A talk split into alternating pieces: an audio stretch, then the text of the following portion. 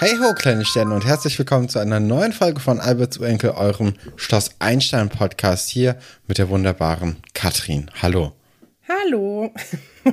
Manchmal hat man das ja, ne, dass man irgendwie so einen Geruch riecht und dann direkt wieder irgendwie so, so Erinnerungen hochkommen. Und ich habe mir jetzt vergangene Woche einen neuen Handball gekauft mhm. und der ist jetzt angekommen und der riecht so ganz schön nach Gummi, aber so ein Gummi, das ich schon ganz, ganz lange nicht mehr gerochen habe, weil ich mir schon lange keinen neuen Handball mehr gekauft habe.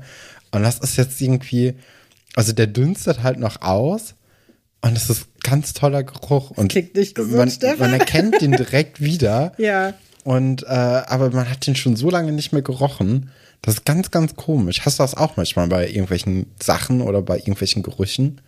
Mm, ja, ich habe das ähm, mit Gerüchen eher nicht so, glaube ich. Vielleicht mit mhm. so Essensgerüchen. Ich habe das so mit Songs ganz viel, dass ich, äh, wenn ich einen Song höre, dass ich mich dann sofort wieder an so alte Sachen erinnere. Aber das meinst du ja eigentlich ja. nicht, oder? Ich weiß es nicht. Äh, ich finde, Herbst hat viel, viel Potenzial für so Sachen, ähm, wo man sich so in der Zeit wieder verortet, weil man die zum ersten Mal wieder riecht oder isst oder sieht oder äh, so. Aber mhm. es wird ja gar nicht Herbst, also irgendwie. nee, es ist doch immer recht warm, ne? Es ist jetzt Oktober, Anfang Oktober und trotzdem irgendwie vergangener Monat September war der, der wärmste September von immer, irgendwie mit 17,3 Grad Durchschnittstemperatur. Ja, also der, der Herbst äh, lässt noch ein bisschen auf sich warten. Ja, ich verabschiede momentan, also ich denke jeden Tag so, heute verabschiedest du den Sommer, muss halt noch mal was richtig Schönes machen. Ich wollte es heute, hatte ich heute auch wieder vor, dann habe ich richtig schlechte Laune bekommen, weil heute mit dem vermeintlich letzten Tag des Sommers auch der vermeintlich letzte Tag war, um mein neues Bett zu lackieren. Das heißt, ich habe heute den ganzen Tag draußen verbraut und es war richtig warm. Das Außenthermometer hat 28 Grad angezeigt. Und ich habe den ganzen Tag lackiert und es war schrecklich, weil ich wollte auch eigentlich einen Kaffee trinken gehen in der Stadt und hatte das so mir die ganze Zeit so schön ausgemalt und war dann den ganzen Tag ähm, äh, ja draußen beim Streichen und ich habe mit jedem, also wirklich mit jedem Brett mehr schlechte Laune bekommen. Es war ganz furchtbar. Ähm, ja, und ich hoffe, dass das jetzt wirklich nicht der letzte Tag des Sommers war, weil sonst habe ich den mit Streichen verbracht und das ist irgendwie ein bisschen enttäuschend dann. Ich finde, da liegt so eine, ja, so eine Last irgendwie drauf. Ja. Und ähm, naja, aber ich glaube, so ganz drum herum kommen wir nicht. Und dann kommen wir natürlich wieder direkt sofort in die ganzen Herbst-, Winter-, Geschmacksrichtungen, Gerüche, ähm, ich weiß nicht, bist du so ein Pumpkin Spice Mensch? Nee. Generell Kürbis finde ich so, so egal, der Geschmack. Also ich, ich freue mich jetzt nicht unbedingt, wenn irgendwas ähm, Kürbisgeschmack hat. Also es gibt ja auch viele verschiedene Kürbissorten und so. Ist mir alles egal, mag ich alle nicht so richtig gern. Ist jetzt aber auch nicht so schlimm, dass ich sagen würde, nee, das esse ich nicht, das trinke ich nicht, weil da ist ja Kürbis drin. Aber, aber Moment, Kürbis Moment. gibt mir nichts. Pumpkin Spice ist ja, um Pumpkin zu würzen. Das ist ja, das schmeckt ja absolut nicht nach Pumpkin. Ja, ist egal. Also okay, ja. Also der, der Großbereich Kürbis wird von dir gemieden. Ja, nicht gemieden, aber jetzt nicht ähm, forciert. Also der wird jetzt nicht aktiv irgendwie gesucht, sondern da wird einfach so, ja, wenn es da ist, dann ist es da, dann, dann nimmt man es hin aber es ist jetzt nicht so, dass ich sage, ey, es ist Herbst, es ist jetzt Oktober, ich muss mir unbedingt ein, äh, alles irgendwie in Kürbisgeschmack reinhauen und Pumpkin Spice oder so irgendwie in, Kaffee tun. Das brauche ich alles nicht unbedingt. Nee, das ist, ich finde auch Herbst ist jetzt gar nicht mal, ich mag Herbst nicht so. Du bist ja ganz anders, du magst ja Herbst ganz gerne, das ist ja so deine Lieblingsjahreszeit. Ich glaube, für mich ist das wirklich so die, egalste. Da, da, da habe ich, also vielleicht sogar die, die am wenigsten gemochte Jahreszeit. Ähm, weil das hat jetzt nicht dieses Tolle von diesem Klischee-Winter. Ähm, und es ist einfach nur nass und kalt und es ist 28 Wind. Grad draußen. Ich weiß nicht, ja, wovon du normalerweise. Sprichst. Aber also du wirst ja jetzt auch nicht sagen, das ist jetzt hier gerade Herbst. Doch. Also es ist zwar ist Herbst, nämlich, aber irgendwie doch nicht. Es ist wie Sommer, aber in kalt. Und das ist das Allerbeste daran. Ich liebe ja den Sommer, also die Vorstellung davon, mhm. aber ich kann ab 25 Grad nicht mehr klar denken. Und das ist immer so der Relief, so okay, jetzt geht's wieder los, du kannst wieder klar denken, du kannst wieder eine Jacke anziehen. Das ist ja das Tolle daran. Also, okay. das sind die. Ja, nee. Ich glaube, bei mir ist halt dieses, es wird halt so schnell wieder dunkel oder so früh wieder dunkel. Ähm, das, das schreckt mich so sehr vom Herbst ab. So im Winter ist es mir dann schon wieder fast egal, weil es dann mit großen Schritten auf Weihnachten zugeht. Momentan geht es ja auch auf Weihnachten zu, aber äh, man guckt halt nur alle zwei Wochen Weihnachtsfilm, dann ist das noch nicht so ganz groß. aber äh, sobald es dann irgendwie Mitte November wird, dann, äh, dann wird man ja schon ein bisschen hibbeliger und freut sich mehr auf Weihnachten. Und äh, dann, dann ist das schon ein bisschen was anderes. Äh, mit der Dunkelheit auch. Aber so, wenn es jetzt so Herbst ist und pff, nee, also dann brauche ich es nicht, dass es mir um 7 Uhr schon äh, ohne, ohne eine Lampe im Zimmer zu dunkel ist. Hm. Ja, gut. Ähm, sprechen wir über was Schöneres. Schloss Einstein Folge 150. Ich finde das schon krass. Es mhm. ist wie so ein kleines Jubiläum, auch ein bisschen. Wir haben nichts vorbereitet, keine Sorge. Aber ähm, es fühlt sich schon irgendwie wie ein Meilenstein an. Ich war total überrascht, dass wir da jetzt doch schon so schnell angelangt sind. Ähm, aber dann doch auch, wie viel Zeit wir dafür gebraucht haben. Es ist immer so ein zweischneidiges Schwert. Und ja, ich äh, bin sehr froh, dass es ja. eine gute Folge ist, über die wir sprechen können. Und dass es eine ist, die, an der ich zumindest sehr viel Spaß hatte, weil ich finde, dass ähm, ja, gibt, gibt diesen ganzen Schloss Einstein-Ding auch nochmal so, also es gibt eine gute Gelegenheit, nochmal über die anderen Folgen nachzudenken. Ich hatte auch bei Instagram ähm, gefragt, worüber wir sprechen sollen. Und jemand hatte geschrieben so, hey, ihr könntet doch über eure drei Lieblingsgeschichten aus den letzten 150 Folgen reden. Das haben wir jetzt natürlich nicht vorbereitet, aber fällt dir irgendwas ein, wo du sagst, boah, das war cool, das hat voll Spaß gemacht, das nochmal zu sehen? Muss ja jetzt nicht tatsächlich deine Lieblingsgeschichte sein, aber irgendwas, wo du direkt. Ja, doch, denkst. also ähm, ich glaube, was mir ganz, ganz viel Spaß bereitet hat, was ich auch so gar nicht erwartet hätte, waren die Geschichten mit Marc. Ja. Also Marc hat mich echt überrascht, ja. weil der doch sehr stabil eigentlich war und ich hatte den eigentlich überhaupt nicht in meinem Kopf abgespeichert als ja, als, als würdigen Charakter irgendwie, sondern der war immer so ein bisschen Beiwerk von Katharina und äh, für sich selbst war das eigentlich egal.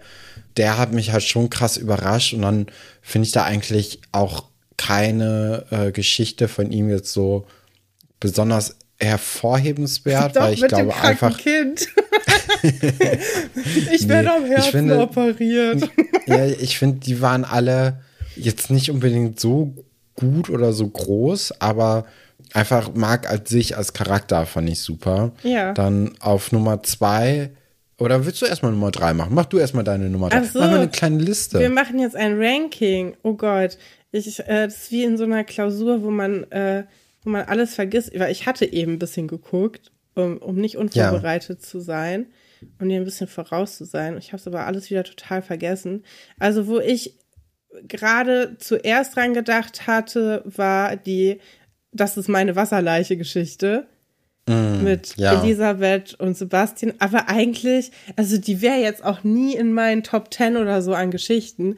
Eigentlich wird es der ganzen Sache nicht gerecht, weil ich eigentlich viel mehr Geschichten habe, die ich so, ähm, so ikonischer finde. Aber das ist die erste, die mir gerade eingefallen ist. Ja, ähm, verstehe ich auch. Ist auch sehr ikonisch, der Satz allein schon. Ja. Ähm, auf meinem zweiten Platz, ah, ja, vielleicht ist auf der dritten, warte mal kurz, auf dem dritten Platz ist vielleicht, weil Marc als Person ist jetzt keine gute Geschichte, äh, dann nehme ich doch lieber Vera mit der, mit, äh, mit der Mädchenbande. Das fand ich schon ziemlich gut. Ja.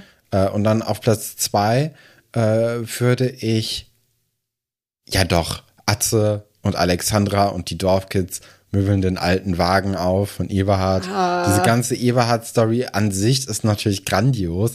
Und äh, dass die dann auch den Wagen aufmotzen und verkaufen und irgendwie Atze da so ähm, ja auch Selbstbewusstsein tankt und im Endeffekt ja auch äh, eine Freundin nicht nur gewinnt, sondern eine feste Freundin sogar dadurch bekommt. Ähm, dann auch dieses ganze Zusammenspiel mit Karin und Herrn Pasulke, das ist schon ganz großartig. Also das ist Platz zwei bei mir. Ja, ja, verstehe ich. Ganz knappes Rennen mit Platz eins. Platz zwei bei mir ist die Sexgeschichte mit Vera und Wolf. Weil das ja. einfach so ein Humbug ist. Ich liebe das. Ja, muss ich glaube ich gar nicht viel erklären. Haben wir, haben wir lange genug drüber geredet. Ist furchtbar und wundervoll zugleich.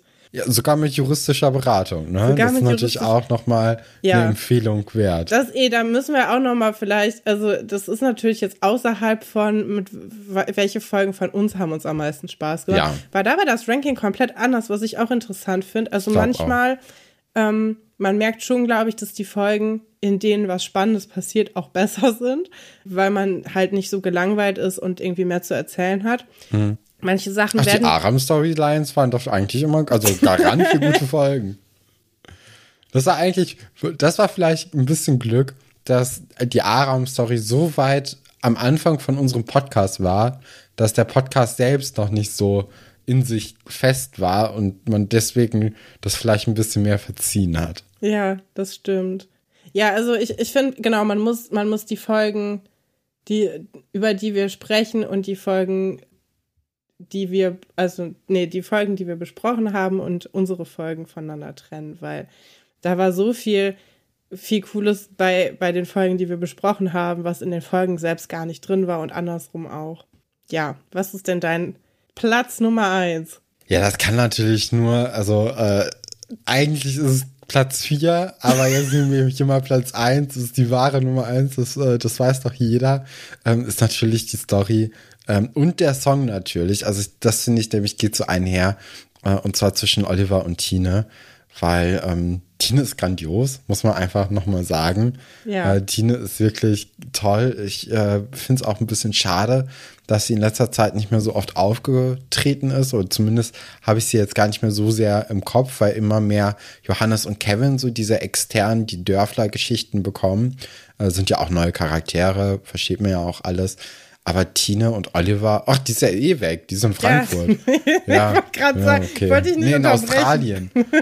mm, ja, der Ausstieg, Folge 140 oder so, der sitzt immer noch tief. Ja, äh, Tine, grandios, die ganze Geschichte mit Oliver, der Song. Ich finde den Song auch irgendwie gut. Also nicht diese offizielle Version, sondern wie dann auch Oliver und Buddy diesen Song performen und Tine sitzt dann oder kommt gerade so durch die Tür rein und sieht das. das ist, also das finde ich immer noch das beste Ende einer Folge bei Schloss Einstein jemals und das, da kommt auch nichts mehr heran. Ja, nicht mal, nicht mal der, der andere Song, der äh, Traumfrau, du bist mehr als ein Traum. Der, der ist ja auch im Grunde genommen für Tine geschrieben, von daher ist das in Ordnung. Ja, Was ist denn dein ah, Platz 1? Du Schmalzlocke. Mein Platz 1 ist auch ein Klassiker und da wusste ich ja schon, bevor wir den Podcast gestartet haben, dass es eine meiner Lieblingsgeschichten sein wird. Warte, die Antje Sven Weber. Nein, aber, aber warm. Sehr warm. Antje taucht auf jeden Fall drin auf. Es ist die Folge, in der Antjes Schwindel um die äh, letzte Klassenarbeit mhm. auffliegt. Ich, das ist einfach eine Geschichte, die berührt mich irgendwie wirklich. Ich krieg ja. jedes Mal Gänsehaut, wenn ich darüber spreche, auch gerade jetzt, was ein bisschen, ähm, bisschen peinlich ist, weil das ja fiktiv ist und eine Kindersendung und schon so lange her und wir haben schon fünfmal drüber geredet. Aber es ist, es geht mir immer ans Herz. Ja, ich finde, es äh, ist auf jeden Fall eine, eine sehr schöne Folge, weil so viel zusammenkommt. Nadja macht zum ersten Mal ihren Job. Antje. Dr. Wolfert taut auf, ne? Ja, Antje hört auf ihr Herz und äh, ja, Dr. Wolfert hat eine große Geste und ich liebe ja große Gesten. Ich finde große Gesten. Ja, und es ist irgendwie wirklich, also wir haben es ja auch schon, als wir darüber gesprochen haben, gesagt, aber man kann es eigentlich nur wiederholen. Es ist wirklich schade, dass Antjes beste Storyline ja. zum Ende ihrer Laufzeit bei Schloss Einstein war und man nicht dann auf diesen ja Charaktereigenschaften, die man nie erahnt hätte, dass sie sie hat oder dass diese Figur überhaupt interessant sein könnte, dass man da leider nicht mehr drauf aufbauen kann, weil sie dann einfach rausgeschrieben ist. Ne? Das ist schon ja. ein bisschen schade. Nee, aber es ist eine super Idee gewesen, hier nochmal äh, Top 3 Stories der letzten 150 Folgen so zu rekapitulieren. Das können ja unsere Zuhörenden äh, zu Hause auch machen und äh, uns dann unter dem Beitrag bei Instagram schreiben, welche Top 3 Storylines denn in den letzten 150 Folgen vielleicht bei denen da war. Ich meine, da ist ja zum Beispiel auch die ein oder andere Story dabei, die wir jetzt noch nicht genannt haben, sowas wie Herr Werner wirft seinen Müll in den Fluss oder äh, ne? Also da, da ist ja nicht. dann. Die Geschichte hast du doch. hast du doch sogar erwähnt. Ich, ich finde es ein bisschen schade, dass da so wenig von den ganz ersten Geschichten dabei ist. Also, da war ja auch viel legendäre Geschichten bei. Mhm. Zum Beispiel die, ähm, die Tom Kühne Scharlach-Geschichte, auch eine, ein guter Serienausstieg. Maywald, ne? Maywald! Die heiße Schnitte. ja. Ist schon lange nicht mehr hier gewesen und man merkt's. Danke an die Person, die mir das Maywald-Schild abfotografiert hat und uns das geschickt hat. Sowas freut mich immer wirklich doll, äh, wenn ihr irgendwas Kleines in eurem Alltag seht, was euch an den Podcast oder die Serie erinnert. Finde ich immer sehr schön. Ja, und dann würde ich sagen, kommen wir doch auch schon zu unseren Titelstories. Und das sind unsere Titelstories.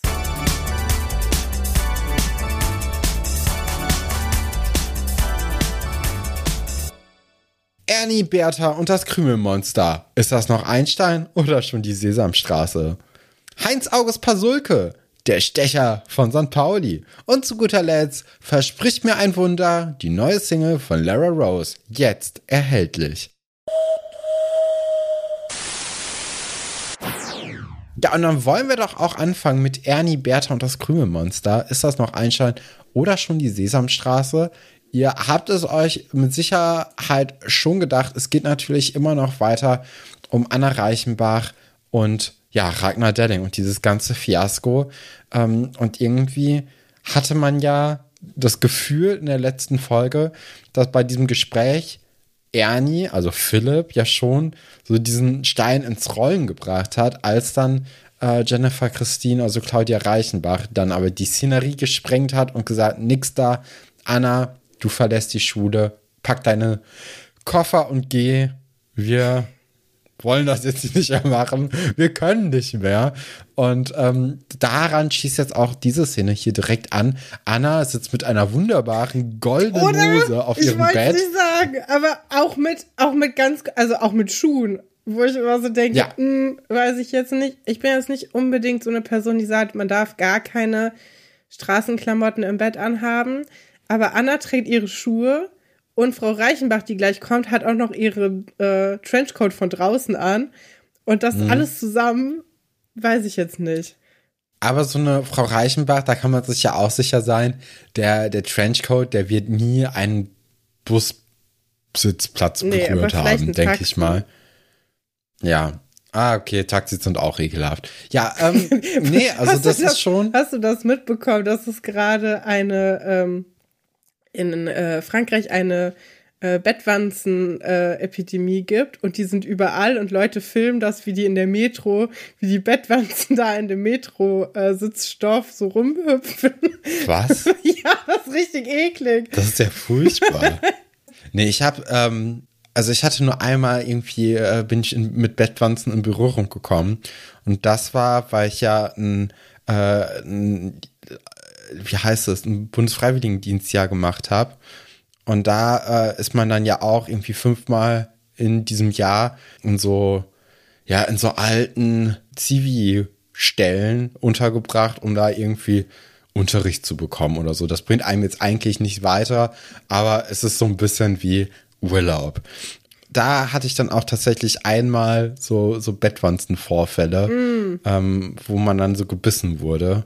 Zum Glück waren das wahrscheinlich nur eine. Also ich hatte nur so zwei Bisse oder so. Und ich hatte die auch zum Glück nicht mit irgendwie ähm, nach Hause genommen. Ja, aber war trotzdem irgendwie blöd. Also es hat jetzt nicht unbedingt gebraucht. Äh, das war vielleicht das, was ich mitgenommen habe von diesen Seminaren. Hast nee, aber das, das hat schon Spaß in gemacht. In der Evaluation angegeben. Was haben Sie hieraus mitgenommen? Zwei Bettwanzenbisse. Äh, nee, also das, äh, ach, die, die waren da schon sehr nett auch und ähm, das war auf jeden Fall eine der cooleren Sachen, die man in diesem Buffdi-Jahr gemacht hat. Ich hatte auch mal. Auch äh, wenn die Schule, an der ich gearbeitet habe, äh, sehr nett war und äh, die, die Leute, die da gearbeitet haben, auch und die Kinder natürlich auch. So ist Jetzt ja wird hier wieder zurückgerudert. Ich hatte auch mal ein Bettwanzen Vorfall in Amsterdam in einem Hotel. Und das Hotel war total weird, weil erstmal war da eine Dusche, die stand mitten im Zimmer, was nicht so toll ist, wenn man. Das ist dein Nemesis, das ne? Das ist wirklich furchtbar. Also, das, wer macht sowas? Wieso sollte man eine Dusche mitten im Zimmer haben? Man äh, verreist ja jetzt nicht unbedingt immer alleine oder mit einem Partner. Und in dem Fall war das auch so. Und dann muss man sich immer absprechen, dass man den Raum verlässt. Also dann einfach nach unten geht, wenn jemand duschen wollte. Was aber das Verrückteste war, war, dass da so, ähm, da waren so kleine ähm, von so Puppen, die Arme und Beine und das waren die Griffe von den, ähm, von den Schubladen. Das war ganz modern, das Hotel, aber das waren einfach so kleine, kleine Hand, äh, so kleine Puppen so. Da hat sich bestimmt jemand gedacht, so, oh, guck mal, wir machen jetzt noch so ein cooles Gimmick da rein. Ja, Dann wirklich. sind wir das Hotel, ja. das, die, das die Dusche in der Mitte vom Raum hat und das noch irgendwelche komischen Griffe an den Schubladen ja, hat. Ja, das war ganz komisch. Merkwürdig, würde ich nicht empfehlen. Naja, egal. Okay, also diese goldene Hose auf jeden Fall ähm, ein, ein ich wollte sagen ein Schnapper, aber ich glaube nicht, dass es ein Schnapper war. Aber es ist auf jeden Fall ein äh, ein It-Piece. Hingucker. Ja, ein Hingucker ist es auch. Und ähm, ja, Anna grämt sich so ein bisschen auf dem Bett, ist natürlich sehr wütend, dass ihre Mutter das jetzt einfach entschieden hat. Und ähm, ja, sie verkriecht sich auch so ein bisschen in die Ecke, wahrscheinlich auch, weil sie weiß, dass ihre Mutter jetzt ihr hinterhergelaufen kommt. Äh, was sie dann natürlich auch tut. Sie setzt sich dann mit ihrem vielleicht mit Bettwanzen in Berührung gekommenen Trenchcoat auf das Bett, Sie ist aber nicht sehr verständnisvoll. Ne? Im Grunde kann man von Jennifer Christine zu diesem Zeitpunkt eigentlich gar nichts erwarten, außer dass sie ähm, die Sachen schnell regelt und Anna im Grunde auch beibringt, Konflikten einfach aus dem Weg zu gehen, weil anders kann man es ja hier nicht nennen. Ja, ja genau. Also ähm, sie wirft ja auch, also Jennifer Christine, Claudia Reichenbach, ähm, wirft ja in einer anderen Szene den ja, LehrerInnen von Schloss Einstein vor, dass sie halt pädagogisch nicht so up-to-date sind und nicht so richtig gute Pädagogen seien. Ähm, gleichzeitig hat sie aber, wie du ja auch gesagt hast, echt dieses Ding, naja, also Konflikten, wenn jetzt meine Tochter irgendwie missgebaut hat, und das macht sie ja auch in Anwesenheit, also zum Beispiel, als sie jetzt den Schuh in Richtung Philipp geworfen hat, da war ja Claudia Reichenbach auch äh, im Raum. Da sagt sie ja nicht hier, Anna, so geht das nicht, so behandelt man seine Mitmenschen nicht, sondern sie sagt, na ja, damit könnte ich mich jetzt auseinandersetzen, aber wir können jetzt auch einfach aus der Situation rausgehen und damit hat sich nichts geändert, aber äh, es ist halt Ruhe, ne? Und den Weg geht sie ja, dann ist das natürlich schon, ja, ein bisschen dreist, dann anderen Leuten vorzuwerfen, dass sie pädagogisch ganz, ganz schlecht sind. Wobei, also man kann natürlich auch kritisieren, ohne es besser machen zu können. Aber vielleicht sollte man bei so Sachen auch bei sich selbst anfangen. Ne? Also es ist halt so ein. Ja, was ich ganz interessant finde, ist, dass sie ja, ähm, Anna sagt, hier kann aus dir nichts mehr werden an der Schule. Denn es gibt ja. jetzt einmal ein Problem mit dir und das wird dir jetzt immer anhängen. Und damit wirst du hier nichts. Das finde ich eine ganz interessante Sicht ähm, auf Schule und auch auf dieses Internatkonzept, was die da ja haben, dass sie davon ausgeht, dass du nur eine Chance hast und wenn nicht, dann kann, also dann werden auch die anderen LehrerInnen quasi dicht machen und sagen, ja, die hat hier äh, Stress mit einer unserer Schülerinnen gehabt. Und ich glaube auch tatsächlich, dass das auf viele Schulen zutrifft. Wenn du da einmal ein großes Problem mit jemandem gehabt hast, dass es dann ähm, schon zu Problemen führen kann.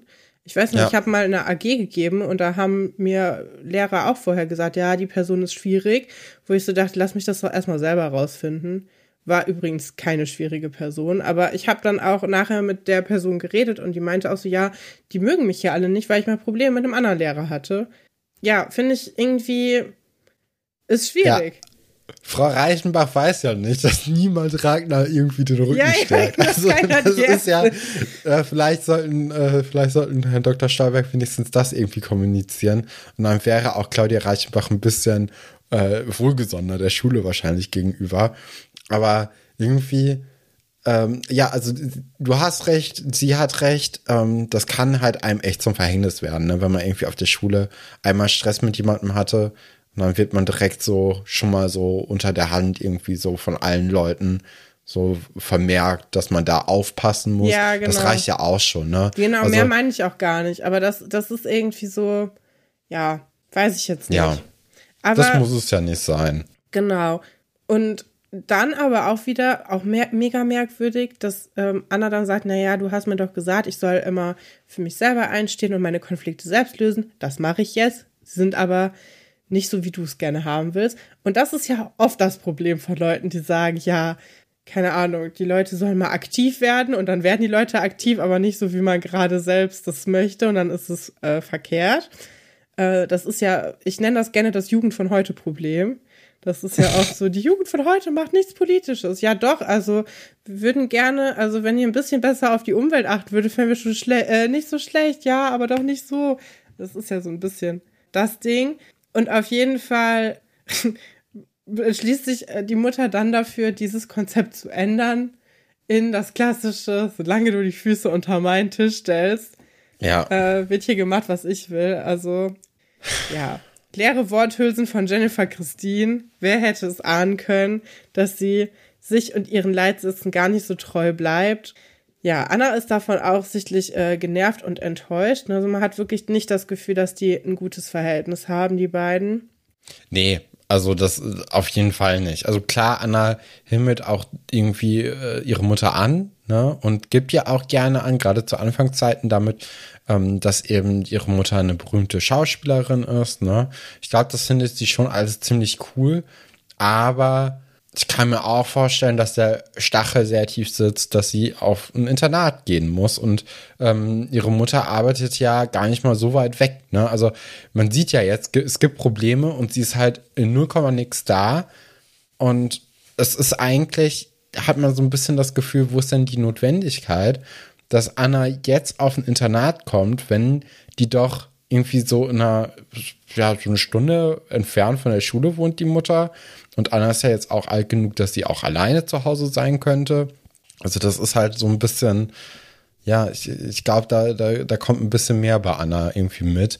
Und in ihrer Verzweiflung ähm, und auch in ihrer Wut flüchtet sie sich in das Einzige, was sie so ein bisschen Halt gibt. Und das ist eine schwarze Messe, wie Tika es dann nachher nennt. Äh, aber jetzt Anna sitzt halt dann auf dem Boden mit Weihrauch, Kerzen und äh, einer Voodoo-Puppe. Ja, habe ich übrigens ganz nach, wild. nachgeguckt, wie leicht man an Weihrauch kommt, weil ich dachte, das ist irgendwie so ein abgespacedes Produkt. Ja, kann man im DM kaufen, wenn man will. Also das, äh, mhm. kann man relativ leicht bekommen. Ich finde das sehr spannend. Ich hatte ja äh, mal diese alten Schloss Einstein Zeitschriften zugeschickt bekommen. Und da ist das Thema ähm, ja, schwarze Messe beziehungsweise irgendwie Kommunikation mit den Toten oder so Voodoo, mhm. ist ein, ähm, ein Themengebiet, was sehr oft besprochen wird und es ist auch immer mit Anna. Also, das äh, erklärt auch so ein bisschen dieses Hexending, was ja im Vorspann uns so ein bisschen Fragezeichen gegeben hat. Ähm, ja. Das scheint irgendwie so ihr Ding zu sein. Mm, was ich sehr lustig finde, ist in dem Zusammenhang, dass Thekla reinkommt und sich drüber lustig macht, als die Person, die das dann ja später auf die Spitze treibt und einfach als Lifestyle etabliert auf dem Schloss. Aber ja, also Anna sitzt da in ihrem Zimmer, es ist alles dunkel. Es wird auch vorher gar nicht erklärt, warum sie das jetzt macht. Ne? Sie sitzt da jetzt einfach und äh, ja, beschwört so ein bisschen einen Hexenschuss für Frau Delling der ja auch dann im Laufe der Folge wirklich eintritt. Ne? Das ja, ist ja jetzt hast du schon verraten.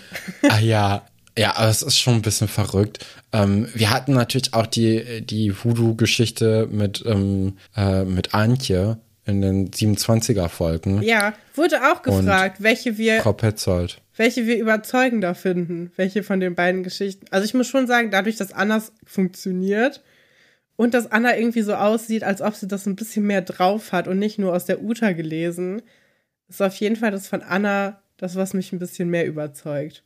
Ja, Antje hat ja eh immer dieses Selbstzweifelnde in ihren Handlungen, ähm, weil eben der Charakter so unsicher ist. Ja. Und da ist das natürlich dann echt so ein bisschen, ha, okay, aber Anna ist ja wirklich in allem, was sie macht, gefühlt immer bei 100 Prozent. Und äh, deswegen dann auch eben hier, wo sie da mit auch so einem professionellen Weihrauchschwenker irgendwie da arbeitet, was natürlich auch irgendwie nochmal ein Ding ist und die Kerzen sind irgendwie ein bisschen besser arrangiert. Also da finde ich auch, dass äh, hier diese Geschichte ein bisschen überzeugender ist. Ja, Weihrauch nichts für uns beide, ne? Wir sind beide schon nee. umgekippt von Weihrauch. Das ist irgendwie nichts. Ja, ich, ich war ja sogar, äh, warum auch immer, ich war mal Messdiener. Ja, und, weil du ähm, so heilig bist. Und dann haben wir, ähm, mussten wir auch mit diesem Weihrauch eben so rumschwenken. Oder das, das durfte ich auch mal machen. Ja, weiß ich nicht. Brauche ich jetzt nicht unbedingt. Ich finde immer krass, dass das aber bei ganz vielen Leuten immer so was so ausgelöst hat. So, oh, wir können wieder Weihrauch machen. Oder so, oh toll, ist endlich wieder Weihrauchzeit oder so. Fand ich immer ein bisschen komisch. Aber ähm, das sind so ganz kleine Kügelchen Weihrauch. Hm. Und dann guckt man immer, wie viele Kohlen man da mit reinlegt. Also so zwei ist, glaube ich, so okay. Also dann, dann riecht es halt schon lange. Aber bei drei Kohlen ist ein bisschen übertrieben schon wieder. Deswegen, mhm. also drei, vier Kohlen, das ist dann mehr so bei diesen ganz, ganz großen Sachen. Aber ich glaube, so zwei war so Standard. So Weihnachten werden mal drei Kohlen mit reingefeuert. Ja. Ostern, genau. Pfingsten. Und dann fragt aber Anna Thekla nochmal, ob sie nicht auch den, äh, die Bärtpuppe von ihr bekommen könnte, die man auch schon vorher auf dem äh, Bett hat liegen sehen von Thekla. Ah, so ein ähm, Zufall. Und äh, da erinnern wir uns natürlich auch an die letzte Geschichte, wo da natürlich auch Ernie eine große Rolle gespielt hat. Und man kommt so langsam so ein bisschen auf die Idee, was denn da jetzt bald gespielt werden könnte. Vorher sind wir aber in Direktorat. Nadja macht was sehr Ungewöhnliches, ihren, ihren Job. Job. und äh, sie redet nämlich mit äh, Guppi darüber, über diese ganze Situation und sagt auch, ja, ich glaube, Anna weiß schon, dass das ein Fehler war. Ja. Und ich glaube, wenn man jetzt ihr so ein bisschen so einen kleinen Finger gibt, dann ist sie auch ganz schnell mit der ganzen Hand dabei und sagt, ja, es war auch meine Schuld so ein bisschen. Aber ich hätte. Auch Guppi ist so, mhm, Sehe ich auch so. Äh, aber ich hätte so gerne so einen Gegenschnitt von dem, wie sie gerade Frau Delling Hexenschuss wünscht. Und dann, ja, nee, eigentlich, sie ist auch eigentlich schon voll drüber hinweg. So ein rationales Mädchen. Sie wird doch nie wollen, dass dieser Streit länger geht als nötig. Zack. Ja. Ja, nee, Entschuldigung, aber ich habe dich unterbrochen.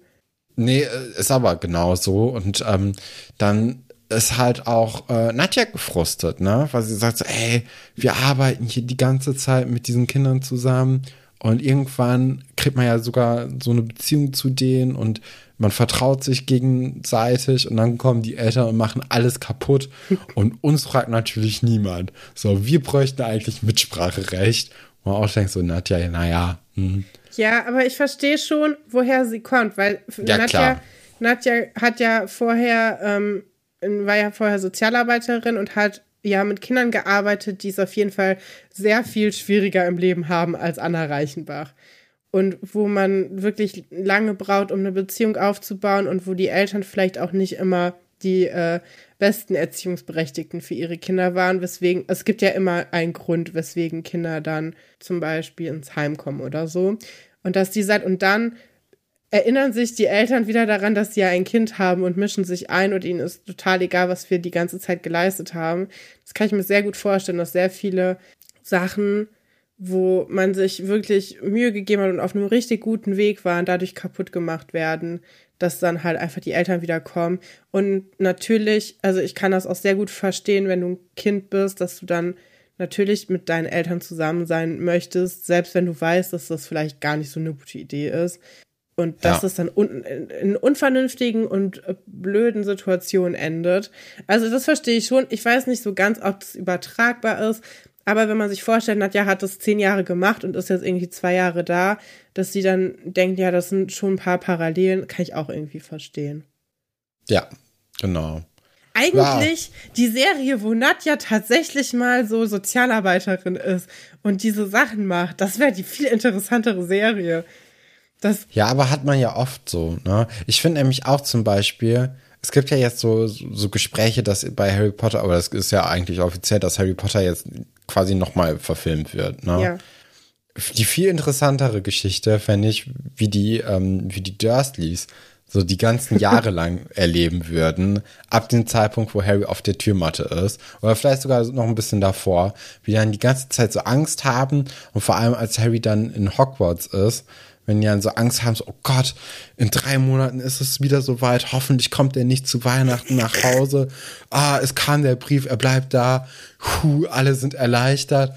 Und dann ist es halt so kurz vor, vor den Sommerferien und mit jedem Tag steigt die Anspannung und immer nervöser. So Tante Petunia kriegt einen Rappel ähm, und, und alles. Also, also die, kriegt so. Die Leute haben alle Angst einfach nur ähm, davor, dass dieser Junge wieder da ist und äh, sind überhaupt nicht mehr entspannt. Und so den Rest des Jahres haben die die Zeit ihres Lebens, sind irgendwie richtig nett und blühen so richtig in ihrem Leben auf. Und dann, sobald es äh, irgendwie wieder in Richtung Ferien kommt, direkt wieder Angstschweiß und sind immer ganz froh, wenn Harry wieder weg ist. Also das fände ich viel interessanter, als jetzt nochmal einfach das Gleiche neu aufzugießen. Hast du dich getraut, das auch in deinem Harry Potter Podcast zu erzählen? Ja. Oder muss man da ich glaube schon mit dem äh, mit dem Ärgernis der Fans rechnen, die sagen, wieso hasst er denn immer noch Harry Potter? Er hat doch jetzt schon fünf Bücher, fast sechs gelesen. Wie kann das denn sein, dass dieser Harry Potter Hasser das Recht bekommt, an diesem Podcast mitzumachen und jetzt auch noch einfordert, dass die Bösen der Geschichte eine eigene Storyline bekommen. Fände ich aber auf jeden Fall interessanter. Also hätte, würde, es wird wahrscheinlich nicht lange irgendwie interessant bleiben. Ich glaube, das ist ein Gag, der ziemlich schnell auserzählt ist, ja. wenn man mal ehrlich ist. Aber finde ich auf jeden Fall cooler, als jetzt nochmal alles neu. Ja, ich alles gleich. Ich finde das gar keine gute Idee, dass das nochmal neu gemacht nee. wird. Aber da sind auch noch andere Themen J.K. Rowling nicht noch mehr mhm. Geld in Rachen werfen. ja, das auf jeden Fall auch. Ja, aber jetzt haben wir noch mal ein kleines Gespräch im Lehrerzimmer zwischen äh, Frau Galwitz und Ragnar. Und ähm, während Ragnar sehr störrisch einfach nur in die Gegend guckt, ähm, bietet erstmal Galli so eine Tasse Kaffee an, gibt aber keine Milch mehr. Hm, schon ein bisschen Downgrade, naja. Und ähm, dann sprechen sie natürlich auch über den Vorfall nochmal. Und Frau Jelling sagt, nee, also ich kann mir echt nichts vorwerfen. Ich habe alles gut gemacht. Und ja. dann ist halt auch so, naja, also dann kann man ihr auch eigentlich nicht mehr so richtig helfen, wenn sie nicht mal einsieht als Erwachsene, dass sie da vielleicht nicht perfekt agiert hat. Und dann ja. ist, äh, ich finde das immer so krass. Wir sind ja beide so sehr selbstkritische Menschen, würde ich mal vermuten. Und dann finde ich schon krass, wenn es dann so manche Leute gibt, die echt überhaupt nicht denken, dass sie irgendwie irgendwann mal was falsch gemacht haben könnten. Ja. Und dann auch in so einer Streitsituation, wo es ja offensichtlich ist, dass beide irgendwie sich nicht gut verhalten haben. Ja. Dass man da auch immer noch so, nee, also ich habe jetzt noch mal drüber nachgedacht. Ne, also ich, also würde ich genauso nochmal machen, alles. Wo auch das, das Kollegium, das ja eigentlich schon sehr doll zusammenhält, auch bei sowas, mhm. können wir eigentlich erwarten, auch nicht so richtig auf deiner Seite ist. Nee. Also es ist halt alles hier, was eigentlich in ihr Gesicht schreit, naja, da hast du dich halt nicht gut benommen und verhalten. Und ähm, ja, und dann kommt halt nochmal raus, dass Frau Delling sich halt wirklich einfach auf einer Ebene mit Anna sieht. Und dass sie ja. sagt, Anna ist zwar ein zwölfjähriges Kind, aber die ist ja so gerissen, die weiß ganz genau, was sie tut, was sie auch wahrscheinlich weiß, so ist aber, nicht. Aber Moment die ist halt mal. trotzdem immer noch ein Kind, das, ja. ähm, äh, das in einer emotionalen Krise gerade war und einfach vielleicht auch einfach nur einen schlechten Tag hatte. Und ich finde auch zu gerissen gehört ja auch noch irgendwie ein Ziel. Also was ja, war das, das Ziel von Anna Reichenbach jetzt in dem Moment? Frau Delling zu entmenschlichen ja wohl nicht. Die war halt Nö. einfach nur genervt, so. Da war ja jetzt keine große, es war jetzt keine groß angelegte Mobbing-Aktion, wo man wirklich sagen kann, okay, da wurde tatsächlich, also, ne, es wurden Grenzen überschritten, aber es war jetzt nicht, wo du sagen kannst, oh, das war jetzt von langer Hand geplant oder oh, das, äh, ja, die ist so gerissen und so schlau, weil so schlau musst du nicht sein, um da zu sitzen und keinen Bock zu haben. Das kann, das kann ich auch. Da, äh, das kriegt Ja, aber Anna hin. ist ja schon eine Person, wo man, wo man schon den Eindruck bekommt, die weiß ganz genau, wie sie mit Menschen umgeht und mit. Also, ja, die ist ein bisschen man, frech, aber es ist halt zwölf, ne? Genau, ja, das ist nämlich immer, also ich finde, das steht natürlich über allem, ne, in dieser Situation und natürlich auch diese verlorene Schulsprecherin-Wahl. Ähm, das ist natürlich auch so ein Riesenpunkt, der auch Frau, ähm, Frau Delling bewusst war ja auch in der Situation. Ja. Und das ist schon halt krass, dass dann auch in der Reflexion das alles total ausgeblendet wird und äh, man sich einfach nur weiterhin darauf versteift, dass die Entschuldigung von Anna ausgehen müsse, weil man selbst hat sich ja vorbildlich verhalten. Weißt du, wo Anna gerissen war? Bei der Philipp-Sache am Anfang. Und Philipp hat ihr vergeben. Weil der Moment, wo sie Philipp in das Mädchenzimmer reinschleift und dann abschließt, das war schon ziemlich gerissen. Da würde ich Frau Delling recht geben. Aber wie Frau Galvis sagt, Frau Delling, Sie wissen schon, dass es noch ein Kind ist. Das Ja. ist halt, ne, also Frau Galvis, die ist, glaube ich, das ist meine Lieblingslehrerin auf der Schule. Die ist Ja, die ist schon schon eine ne coole Socke. Und was ich auch, oh Gott, wie, wie alt kann man klingen? Äh, was ich auch sehr, ähm, sehr nett von ihr fand, war, dass sie dann ja auch das Gespräch abbricht, weil sie sagt so, ja, man kann mit ihnen irgendwie nicht reden. Und dann, sie sagt, was soll ich darauf jetzt antworten? ja, das ist so ein nettes, naja, halten Sie doch bitte Ihren Mund jetzt. Und dann fragt sie Ja. aber nochmal nach, wie es denn zu Hause so läuft. Das heißt, wir kriegen jetzt auch als Zuschauer die Erklärung dafür, warum Frau Denning so gereizt ist. Denn bei der Liebe läuft es nicht so gut.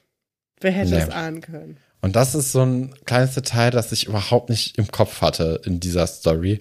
Das Ja. hat mich jetzt so ein bisschen überrascht. Auch dieses ganze Gespräch eigentlich, weil ich finde das schon sehr ehrlich von Frau Galwitz und auch irgendwie ein sehr gutes Gespräch von ihr. Dann auch diese, dieser Einblick einfach in Frau Dennings Privatleben, wo man ja echt gar keinen Einblick eigentlich drin hatte. Nee. Der überrascht dann ja noch mal mehr, finde ich. Ja, Und dann ist so, ah, okay, du hast jetzt private Probleme und lässt es dann an Kindern aus. Hm, noch blöd. weiß ich jetzt nicht. Ja, Also Teacher of the Year wird man damit nicht. nee, ich glaube auch leider nicht. Naja, derweil hat Anna ja ihre Begeisterung für das äh, Entwickeln von Perücken gefunden. Sie bastelt eine kleine Bärtperücke. Stefan sieht schon so aus, als ob er es nicht so gut findet. Ich finde es eigentlich in sich süß und man muss sich, glaube ich, auch in den Kopf rufen, dass es so wirklich so zwölfjähriges, 13-jähriges Kind ist. Dann ist es schon okay, finde ich. Also als ich halt ein kleines Kind war, war die halt so erwachsen gefühlt. Klar. als ich das gesehen habe, wie das halt so ist, ne? So, Ja. wenn man irgendwie ein Jahr jünger ist als, als die Leute, die da gerade irgendwie gezeigt werden, dann denkt oder die man erlebt. ne? Also ein Jahr ist ja riesengroß. Und dann ist so, boah, das sind ja die, Gro das sind die Erwachsenen. Wow. Ne? Und dann fand ich so, okay, jetzt bist du hier mit so einer Ernie und Bert-Puppe. Hm. Und irgendwie bei dieser Ernie und Bert Puppengeschichte kann ich das nicht abwerfen, dass das keine Kinder sind, sondern es sind immer noch die Großen für Die mich. Erwachsenen. Und dann ist es halt so, ah ja, okay, dann ist es ja jetzt eigentlich noch weirder. so. Ja. Und also, ich, ich glaube, so als 13-Jährige geht es, ist das schon süß auch.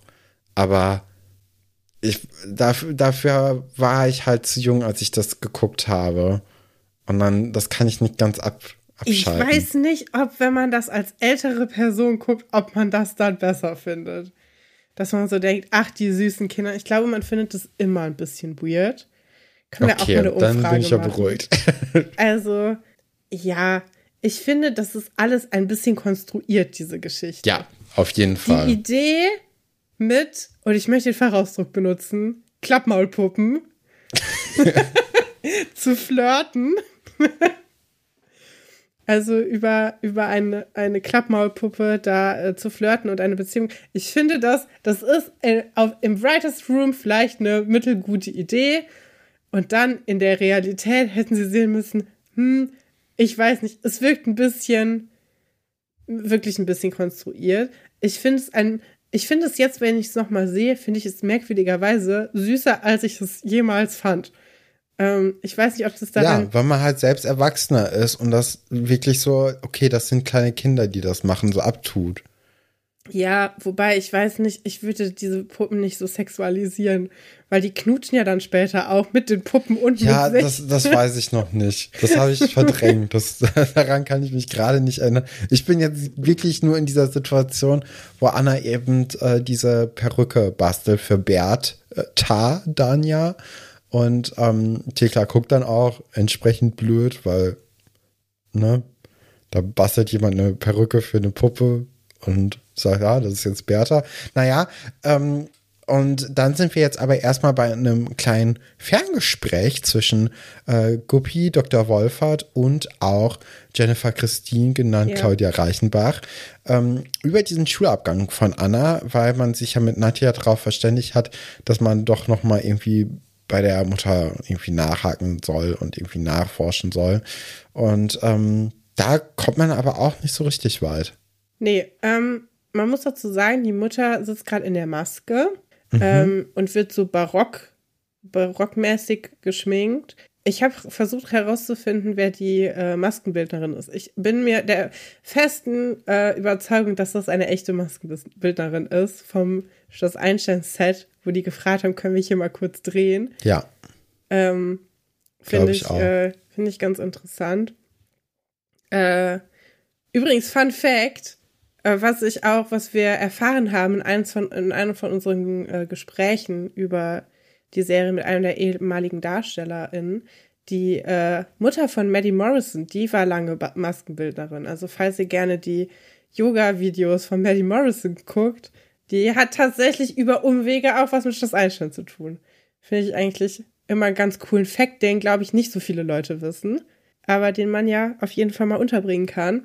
Ja, die Mutter sitzt da und ist so ein bisschen genervt. Ich anstelle der Maskenbildnerin wäre genervt, weil die Mutter fummelt sich die ganze Zeit permanent in den Haaren rum, weil die sich so aufregt und macht damit quasi die Arbeit von der guten Frau zunichte.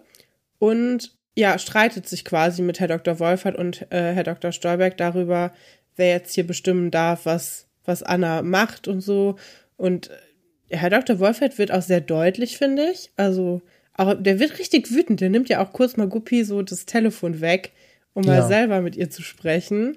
Ja, aber Frau Reichenbach lässt sich nichts sagen, denn sie ist eine Reichenbach und sie muss jetzt übrigens auch, ähm, ja, wieder gehen und deswegen ist das Gespräch auch gar nicht so lang. Genau, äh, Dr. Schauberg sagt ja auch danach, ich bin hier nur äh, umzingelt von quadratischen Dickschädeln.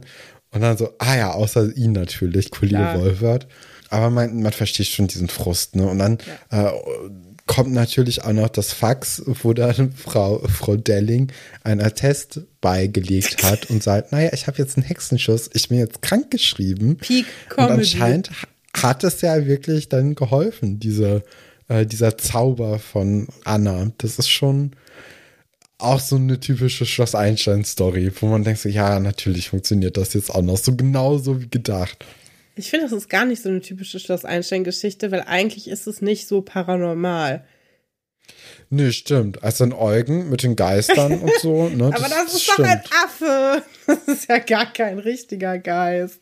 Ja, und dann auch bei, bei Antje war doch auch so ein bisschen, hat es was gebracht? Nee, ne? Nee. Oder doch? Nein. Ich weiß es nicht. hat gar nichts gebracht. oh Mann, ey. Ich hasse das, wenn äh, in ganz normale Sachen paranormale Elemente reingeflochten werden. Wenn ich sowas gucken will, dann gucke ich mir doch sowas an. Und nicht so, das ist jetzt in der neuen Sex Education Dings auch komplett Ist es? Balloonings gegangen. Ja, Ist da auch Paranormales? Da ist auch Paranormales. Ich habe irgendwie nach der zweiten Folge gedacht, ja, vielleicht wenn irgendwann gar nichts mehr kommt, dann gucke ich mir den Rest noch an. Aber ich habe das generell, habe ich das ganz oft so, dass ich irgendwie so acht Staffeln dabei bin und dann irgendwie, dann kommt die letzte Staffel und man weiß im Vorhinein schon, es ist die letzte Staffel. Dann guckt man so ein, zwei Folgen und sagt, ja, ich kann auch jetzt aufhören, das ist in Ordnung. irgendwie, irgendwie schließe ich sehr schnell mit den letzten oder mit letzten Staffeln von Serien ab. Sind auch oft ja nicht so die besten. Ich Nee. muss sagen, ich habe es aber auch noch nicht zu Ende geguckt. Ich bin, ich habe viel gelesen. Ich bin dann ja so eine kleine Reddit-Maus, die dann die ganzen Reddit-Kanäle abonniert hat und jeder zweite Post ist, Staffel 4 ist so schlecht. Was ist mit Staffel 4 passiert? Warum Staffel 4 so schlecht ist? Mhm. Und ja, es werden verschiedene Gründe dafür genannt. Das heißt, es ist nicht mal nur ein Grund. das ist kein gutes Ich glaube, ein, ein Hauptgrund von mir ist, dass man zwar den eh nie abgekauft hat, dass die alle irgendwie 15-jährige Kinder sind, die in, in der Schule gehen, aber es wird irgendwie in der, in der jetzigen Staffel, es ist noch absurder. So also man sieht, dass die alle 25 sind oder ja. so. Und dann ist halt dieses, oh, wir, wir sind alle jetzt in der Schule.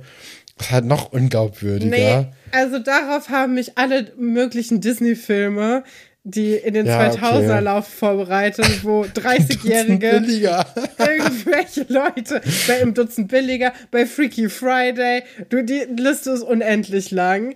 Ähm, ja. Die waren alles ja, keine schon. Kinder mehr. Also das, das finde ich gar nicht, fand ich gar nicht so schlimm. Mich äh, hat ein bisschen genervt. Ich will in der ähm, letzten Staffel nicht super viele neue Charaktere kennenlernen, weil das finde ja. ich wirklich unnötig. So, ja, okay, wenn du dann noch drei dranhängst, ist es vollkommen fein, so. Aber mach doch nicht die letzte Staffel und dann mach super viele Konflikte von Leuten, die man noch gar nicht kennt und lass die offen von den Leuten, mit denen man jetzt seit mehreren Jahren mitgefiebert hat. Fand ich ein bisschen komische Dingens und ja, dass da, ja. äh, ich weiß nicht, ob man das paranormal, aber was, wie nennt man das denn, wenn, wenn ein Gott begegnet als echte Person in einer Serie? Ist das dann auch Paranormales? Kommt das vor? Ja, das kommt vor. Oh, ähm, naja, wir sind ja jetzt aber bei Schloss Einstein und nicht bei äh, Sex, äh, Sex Education. Ähm, und deswegen machen wir jetzt hier weiter.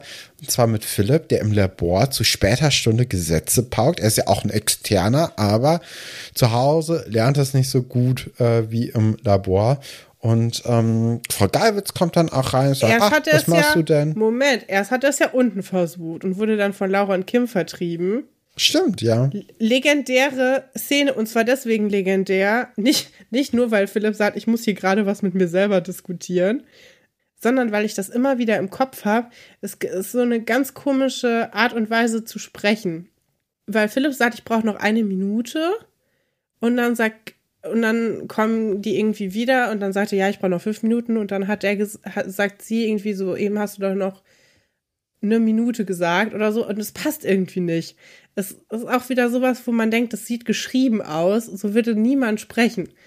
Ist eine ganz komische Stelle. Ich kann sie überhaupt nicht rekonstruieren. Okay. Guckt es euch an. Das ärgert mich seit 15 Jahren bestimmt schon, wie dieser Dialog geschrieben ist.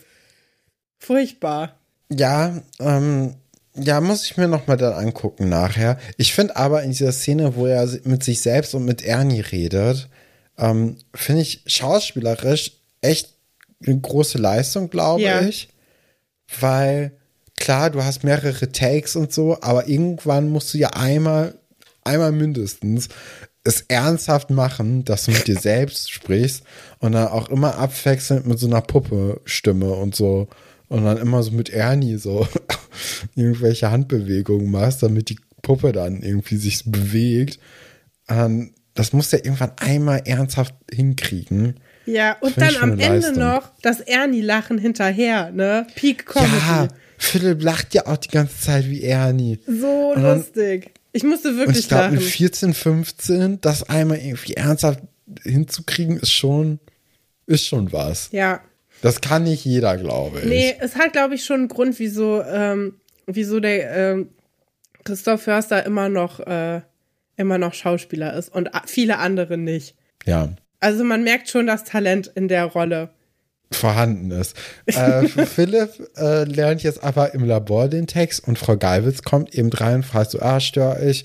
Hm, ja, eigentlich schon, aber wenn sie keinen Mucks machen, ist das in Ordnung. Ist es genehm, dass sie sich dort hinsetzen und dann hört man aber Frau Geiwitz knabbern an irgendwelchen Keksen und das erntet natürlich einen bösen Blick von Philipp. Ja. Also Philipp hat ja auch so eine, eine gewisse Autorität in diesem Laborkontext. Die Laborregeln werden missachtet, ist auch klar. Ja, ja, es wird gegessen. Stimmt. Also, das ist ja wohl eine Überschreitung. Aber ich finde das so süß, weil die beiden, die erinnern mich wirklich wie so eine, es ist für mich so eine Mutter-Sohn-Beziehung. Schon ein bisschen. Oder ja. so, Gro die Großtante kommt vorbei. Also es ist schon, es ist nicht die Mama, aber es ist so was Mama-ähnliches. Ich liebe das, diesen Vibe, den die beiden haben, weil sie sagt ja auch so, stör ich? Und er sagt, ja, eigentlich schon. Und sie ist so, ach so, ja, okay. Naja, dann bin ich ganz leise und knabber ich hier meine Kekse. Sehr süß. Und dann mischt sie sich ja auch direkt ein, ne? Also, ähm, ja, ich liebe die, die Verbindung von den beiden und deren Dynamik und deren Spiel zusammen. Das ist ganz toll. Die Szene finde Ja. ich sowieso, naja, jetzt wird die Szene ein bisschen komisch wieder, weil jetzt kommt die Ja, weil Handpuppe. jetzt kommt Bertha in den Türrahmen und sagt, hallo, hier, ich möchte mit äh, Ernie bitte reden. Und Frau Galwitz guckt schon so ein bisschen so, hä? Philipp aber auch ganz erst, ah, schon gut, ich mach das. Und holt dann so eine Ernie-Puppe raus. Und Frau Galwitz interessiert es ja null. Nee, ne? die ist einfach so, ach so, ja, okay. Gefühl liest sie einfach weiter. Ist ihr total egal, dass da jetzt irgendwie mit, mit Puppen kommuniziert wird. Und man hat auch nicht das Gefühl, dass sie nur so tut, äh, dass sie lesen würde und dann irgendwie mithört, sondern man hat das Gefühl, die ist Ja, die ist so, so, komplett drin. Schön, Ja. dass Philipp Freunde gefunden hat. Ja, und dann sagt aber auch Bertha, hm, kann das Krümelmonster mal woanders krümeln, aber auch so mega patzig. Ja, Und wo ich Philipp hält direkt diese Ernie-Puppe so drei Zentimeter vor das Gesicht von Frau Gallwitz, nach dem Motto, hau ab, ne? Und Frau Gallwitz so, na gut, schönen Tag euch. Kekse das ich hier. Wie kann sie das Was? denn machen, nachdem sie Frau Delling in der gleichen Woche schon ein gerupftes Huhn genannt hat? Wie kann sie ihre andere Lehrerin jetzt als Krümmelmonster bezeichnen?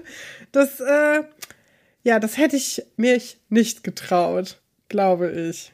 Ja, also da könnte, äh, äh, vielleicht ist das natürlich als das, das pädagogische Ding von Frau Geiwitz, dass sie jetzt sagt, okay, den, den muss ich mir jetzt nicht anziehen, den Stiefel.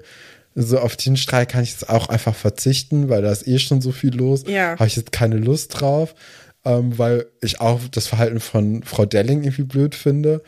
Aber es ist natürlich wirklich sehr frech hier alles, ne? Und auch, auch wie, wie Philipp halt wirklich diese, also im Endeffekt ist es ja nicht nur eine Puppe, es ist ja wirklich die Hand von Philipp, die Ja. einfach so ins Gesicht gehalten wird, nach dem Hallo. Motto, hau ab. Also das ist wirklich furchtbar, finde ich. Aber dadurch, dass man das mit so Sesamstraßen Handpuppen macht, so, ein- so ein Schleier von süß so Bisschen drüber cute. gelegt. Hast du Ja. eigentlich eine Lieblings-Sesamstraßenpuppe? Irgendein Charakter, den du besonders cool findest? Ich hatte eine Bibo-Uhr. Ja, damit ist alles gesagt. Nee, ehrlich gesagt, habe ich mit der Sesamstraße, glaube ich, nicht? nie so richtig viel Nee. zu tun gehabt. Auch nicht mit den Muppets. Also ich würde sagen, ich könnte eine relativ okay Kör mit der Frosch-Imitation machen. Ja. Aber das heißt nicht, dass ich da irgendwie was von geguckt oder gesehen habe und das irgendwie toll fand. Die ist ja auch von, Von daher, Muppets, ne? aber bei dir? Mm, Also ich kann mich daran erinnern, dass ich da schon tiefer drin war Mhm. als jetzt. Ähm, Ja, ich könnte okay. dir aber nicht mehr sagen, ja, okay, also wir hatten eine VHS-Kassette, ähm, da war Dirk Bach drauf, das war auch irgendein Jubiläum von der Sesamstraße. Und ich weiß noch, dass ich Fienchen sehr süß fand, das war die kleine Schnecke, die hatte so eine Drahtbrille an. Und, ah, okay, äh, ja. die fand ich super cute. Dann gab es noch die, die Freundin von Bibo, die war, ähm, war so pink. Also Mhm. Bibo in pink quasi. Ähm, Biber? die hieß auch was mit F, glaube ich. Naja, jetzt werden wieder 300 Leute schreien. Ich weiß, wie die heißt. Die heißt doch, keine Ahnung. Äh, ich war, was ich, wovor ich immer Angst hatte, war Graf Zahl. Ja, aber der hat natürlich, äh, also der äh, durch den, durch den, durch das Ärztelied, der Graf äh, von Bela B, finde ich, es hat er noch mal irgendwie eine gewisse irgendwas dazu bekommen irgendwie. Ja, fand ich immer super weird. Das war ja auch so ein bisschen so, äh, jemand lauert im Park und reißt seinen Ja, Trenchcoat stimmt. Ja. auf. Ding. Stimmt. Äh, ja, aber ich, ja, ich mochte, ich mochte Finch immer gerne. Ich kann mich auch noch an Samsung erinnern. Das war dieser große, große, zottelige. behäbige Bär quasi, ne? Typ. Mich ärgert ein bisschen, dass ich den Namen von der Tiffy hieß die. Guck mal, jetzt könnt ihr alle aufhören, eure Nachricht zu schreiben. Tiffy. Ich glaube, Tiffy fanden Leute nervig. Ich weiß es nicht mehr. Ich weiß noch, dass wir einmal, ähm, da waren wir auf der Kika Sommertour Und ähm, da war auch die Tigerenten-Sache, äh, da konntest du irgendwie so Tigerentenclub mäßig. Da waren auch die Figuren und das fand ich ganz toll, das weiß ich noch. Ja. Soll ich mal was sagen? Bestimmt waren auch ganz, ganz viele Schloss Einstein-Leute da und Ja. wir haben sie einfach nicht erkannt, weil wir zu jung waren. Das glaube ich auch. Ist das nicht traurig? ja. Naja. Naja, Ja, und dann äh, werden die Kekse da gelassen und das war's mit der Storyline für diese Folge. ähm, wie gemein. Aber so ist es. so ist es. Äh, und dann wollen wir weitermachen mit Versprich mir ein Wunder, die neue Sprich Single von Dara Rose, jetzt Wunder. erhältlich. Da, ich habe den ganzen Tag schon einen Ohrwurm von diesem Kacklied. Ja? Ja. Ja, ich muss auch sagen, in der letzten Folge war ja auch immer ein Lied drin. Das war jetzt nicht so schlecht eigentlich. Nee. Also es, es war schon so ein Ohrwurm und man kann sich echt vorstellen, dass auch mehr Leute als nur äh, Laura und Kim irgendwie Lara Rose Fans sind. Ja. Ähm, aber ja, also das Internet lässt das ja total kalt, ne? Was mir daran besonders gut gefällt, ist, dass es überhaupt nicht so klingt wie das kleine Prinzenlied oder das äh, Traumfrau-Lied, sondern eine ganz neue äh, Musiksparte noch mit reinbringt. Obwohl das ja offensichtlich von den gleichen Leuten gemacht wurde wie der ganze Rest, ne? Es ist nicht so aus einem Guss mäßig. Mir gefällt das sehr gut, dass sie da versuchen, ein bisschen mit der Zeit zu gehen und jetzt so ein bisschen, ähm, ja, so einen weiblichen, coolen Star äh, kreieren wollen. Finde ich äh, sehr, sehr schön. Leider hält sie ja ihr Versprechen nicht so richtig, ne, dass sie, dass sie cool ist. Aber fürs Erste müssen wir jetzt erstmal davon ausgehen, dass sie auf jeden Fall der heißeste Scheiß ist, der gerade so auf Silitz FM läuft und vor allem auch im Internat und damit gehen sie ja allen auf Keks, ne? Das hatten wir in der Ja. letzten Folge schon etabliert. Und in dieser Folge muss ich sagen, ich kann es, die, dieser Hass da dem gegenüber oder dieses sich lustig machen ist natürlich total übertrieben. Aber die beiden laufen ja jetzt auch quasi die ganze Zeit rum und zwingen allen ihre Musik auf. Ich kann schon verstehen, dass die Leute genervt davon sind, wenn die gerade irgendwas anderes machen.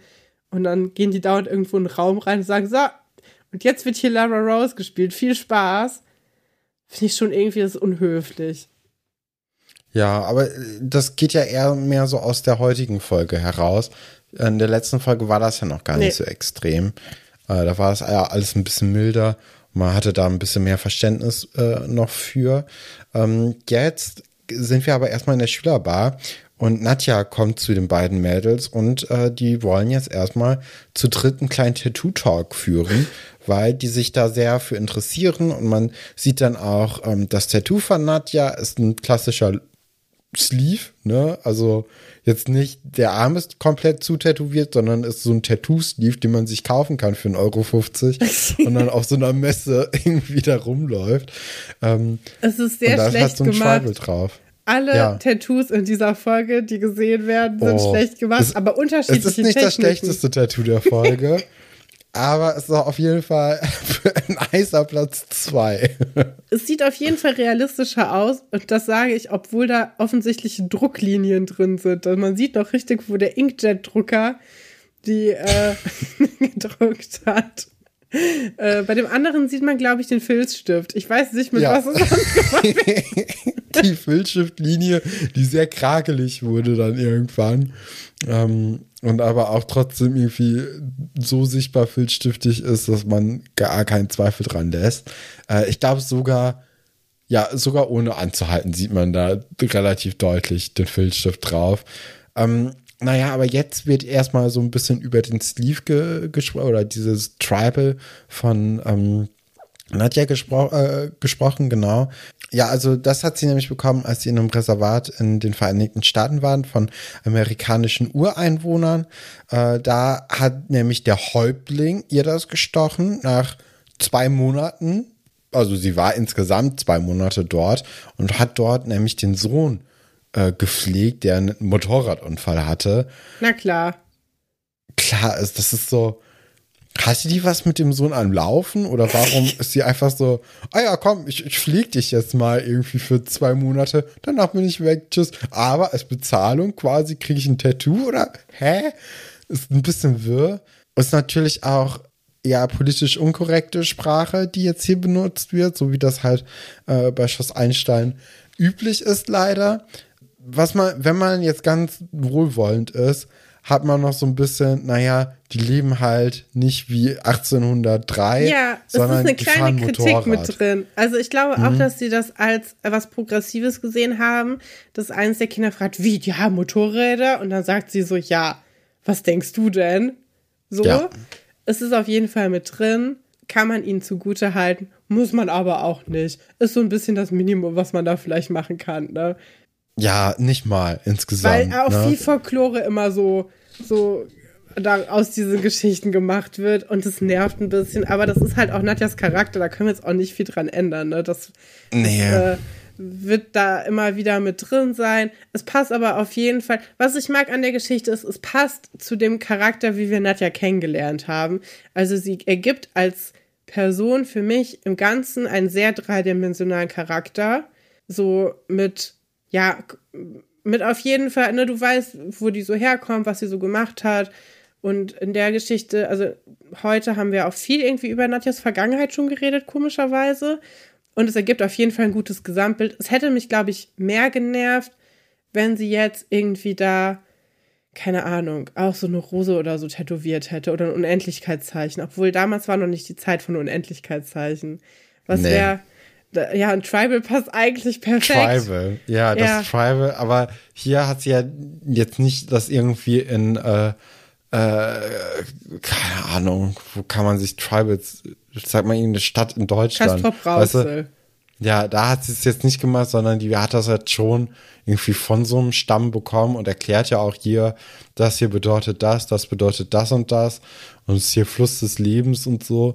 Also man hat schon so ein bisschen, Ist auf jeden Fall der beste man- Ort, als weiße Person Tribal Ja. zu bekommen. also man hat schon das Gefühl, dass das jetzt irgendwie so, so positiv wie möglich verpackt wurde.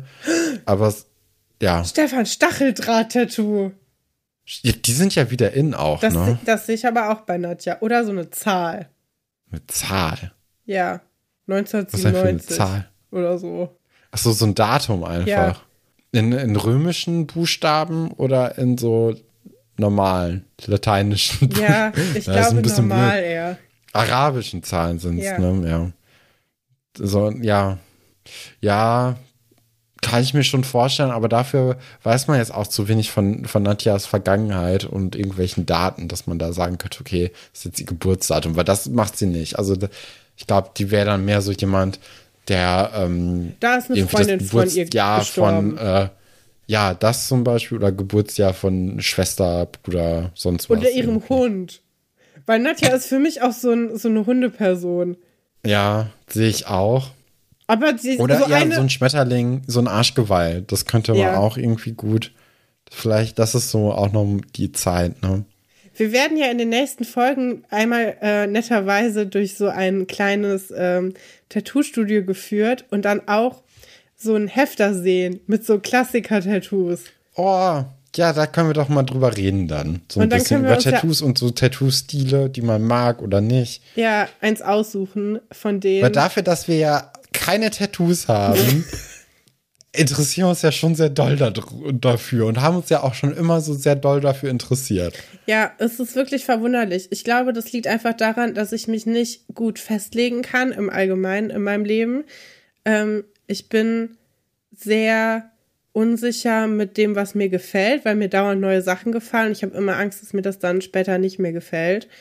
Ich weiß gar nicht. Ich finde das bei, also ich habe auch viele Freunde, die tätowiert sind, auch viele Freunde, die so auch so ganz egale Tattoos haben. So, da ist die so die Bedeutung von dem Tattoo. Naja, es war Mittwoch und irgendwie hatten wir eine Tattoo-Maschine. Und ich finde das auch also gar nicht schlecht. Ich, ich mag das total gerne, aber ich bin gar nicht so. Ich bin viel zu verklemmt für sowas. Und äh, ich denke immer so, ja, ich will da irgendwie, dass das irgendwie, weiß ich nicht, soll irgendwie cool sein. Ähm, und ich habe das coole Ding für mich noch nicht gefunden und ich glaube, ich werde das auch nicht finden. Aber ich bin mal gespannt. Wir haben da doch letztens mit unserer Cousine drüber gesprochen. Wir waren alle der Meinung, dass das cool ist, wenn man das als Rentner macht. Also, was ist der Grund? Wieso willst du dich jetzt tätowieren? Naja, heute war mein letzter Arbeitstag oder so, dass das cool ist. Ja. Oder früher. Oder früher. Das, oder, oder auch gar Oder nicht, ne? nie. Kommt halt drauf an. Genau, also das ist so ein bisschen die Tattoo-Geschichte von Nadja und Herr Pasulke kommt auch zwischenzeitlich rein, um mal wieder nach der Heizung zu gucken oder so. Und dann äh, sagt aber auch Herr Pasulke, ah ja, und so ein Ding, das tut halt auch echt weh. Und dann sind alle so, okay, Herr Hä? Pasulke, Sie Ja. haben ein Tattoo. Und äh, dann da druckst du ja schon so ein bisschen rum und sagst ja, hm, ja, hab ich, aber ich möchte jetzt da auch nicht drüber reden, weil dann lacht ihr mich aus.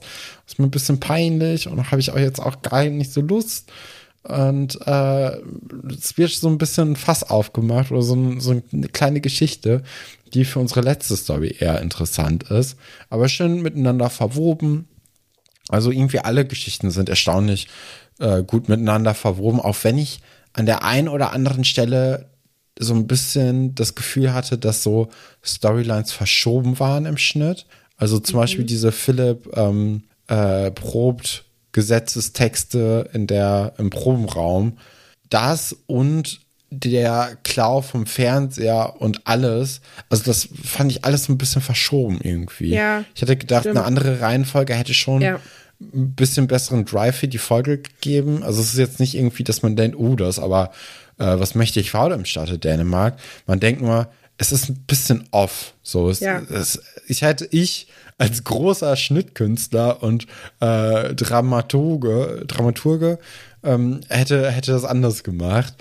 Aber ja, ne? Ähm, ist natürlich aber trotzdem hier sehr interessant, dass Herr Pasulke eben ein Tattoo hat. Und dann sind wir aber auch schon im Promraum, wo Kim und Laura zusammen das Paket vom Fanclub aufmachen. Und während die schon ziemlich gehypt sind da drauf und das auch auspacken und alles irgendwie auch toll finden, scheint aber bei Kim immer mal wieder durch, also das ist schon ein bisschen wenig dafür, dass das so teuer war. Ja. Ähm, ich fand jetzt ehrlich gesagt den Preis gar nicht so teuer. Als, also es waren ja irgendwie 40 Euro oder so, ähm, die, die da bezahlen mussten, oder Ja. 20 Euro. Und ich glaube, so von dem Wert, ja, es ist natürlich so, so Zeug, dass du auch irgendwie gut und gern mal gratis irgendwo abstauben kannst. Ja. Aber es ist auch nicht so eine Mogelpackung, wo du denkst, ja, okay, das ist jetzt auch gar nicht wert. Also ich fand, es war ein bisschen Rip-Off. Es ist natürlich pissig, so ist nicht, aber ich hatte, also für, für 20 Euro oder so, die das ja wirklich nur waren, hatte ich jetzt auch, also was haben die erwartet? Haben die jetzt erwartet, dass da ein T-Shirt drin ist? Weil das kriegst du nicht. Vielleicht hast du es damals gekriegt, aber so für mein heutiges Bewusstsein denke ich so, naja, also da war halt so, so Schrott drin, der, wenn man mal sehr großzügig ist, in etwa auf dem Wert auch wieder herauskommt Ja. mit Versand und so. Also es war jetzt nicht so, wo ich gedacht hatte, ähm, oh, da wurden die aber krass hinters Licht geführt. So. Hätte das jetzt so 50 oder 100 Mark gekostet, dann hätte ich gesagt, so, wow, das ist richtig dreist. Aber so dachte ich mir so, ja, pff, ich wäre jetzt nicht, jetzt nicht so richtig überzeugt davon, aber es war jetzt auch nicht so schlimm. Erinnerst du dich noch an diese Deutschrap-Phase, in der es total wichtig war, dass die auf die Eins äh, gestartet sind und deswegen alle so Boxen verkauft haben? Also 2010 bis jetzt. Und dann so Boxen mit so Sachen drin und es wird immer übertriebener. So, das hat halt angefangen mit so, naja, du kannst hier eine Box kaufen, dann ist da irgendwie eine Vinyl drin, eine CD, ein Code zum Runterladen und ein T-Shirt oder so. Oder meinetwegen irgendwie, keine Ahnung. Und dann wird das immer absurder. Irgendwo so, ja, und hier äh, sind Schuhe drin oder ein Parfüm. Oder du weißt bestimmt noch viel absurdere Sachen, weil ich sehe schon, Ja, dass du also es gibt ja, äh, die, die ganz berühmt ist natürlich der, der Rucksack bei dem Shindy-Album, Ja. der irgendwie ganz groß angekündigt wurde. Und Shindy ist ja auch so ein Rapper, der immer so, aha, ich trag Pelz, boah, ich bin so reichmäßig ist. Und dann war das wirklich so, ja, so ein 3-Euro-Rucksack, so ganz, ganz Ja. dünnes Material und ganz, ganz schlecht irgendwie. Und alle waren so, okay, wow, das, das ist halt wirkliche Schrott. Dann ähm, eine meiner Lieblings-Podcast-Folgen generell ist nämlich die Podcast-Folge von Jan Wehn beim All Good Podcast, wo er zusammen mit Max Richard Lessmann über Deutschrap redet. Ähm, und da reden die da nämlich auch zum Beispiel drüber, dass es gab ja mal in diesem Julians Block Battle diesen Oh. Spongeboss-Typen. Und der hat dann auch mal irgendwie so ein Album veröffentlicht. Und da war dann so ein, so ein Koksröhrchen bei aus Ja. Metall, dass du dann besser irgendwie durch die Nase ziehen kannst. Und dann haben die da nämlich darüber gesprochen, dass, ähm, äh, dass die dann so, so professionelle Auspacker auf YouTube sich angeguckt haben. Und einer hätte das anscheinend nicht so richtig verstanden, was das denn sein sollte. Und sagt dann, warum, warum ist denn hier so ein Mini-Baseballschläger dabei? Weil das schon wieder so abstrus ist und so, so komisch und so auch typisch Deutschrap leider, dass man dann halt so Zeug da reintut, also so Grinder oder so, so Sachen halt, um, um Marihuana zu konsumieren. Das ist ja auch irgendwie so eine gängige Praxis, aber es wird halt irgendwie so ein bisschen eher geduldet und dann, dass da jetzt aber auch für so harte Drogen dann halt so Sachen ähm, beigelegt werden, fanden die dann auch ein bisschen doll insgesamt. Und äh, ja, ist eine sehr gute Podcast-Folge. Ist, glaube ich, so Folge 16 oder so vom All Good Okay. Podcast. Die habe ich immer gespeichert auf meinem Handy, weil ich die immer mir anhöre. Also wenn nichts läuft, dann läuft halt zur Not das. Es gab doch auch mal so Uhren oder so in so einer Box. Oder? Äh, ja, oder so, äh, auch Klassiker ist so eine Chance auf ein Auto. So, du kaufst dann so ein Los für 100 Euro oder Boah, wir so. machen den Etsy-Shop wieder auf, wir verkaufen auch Chancen.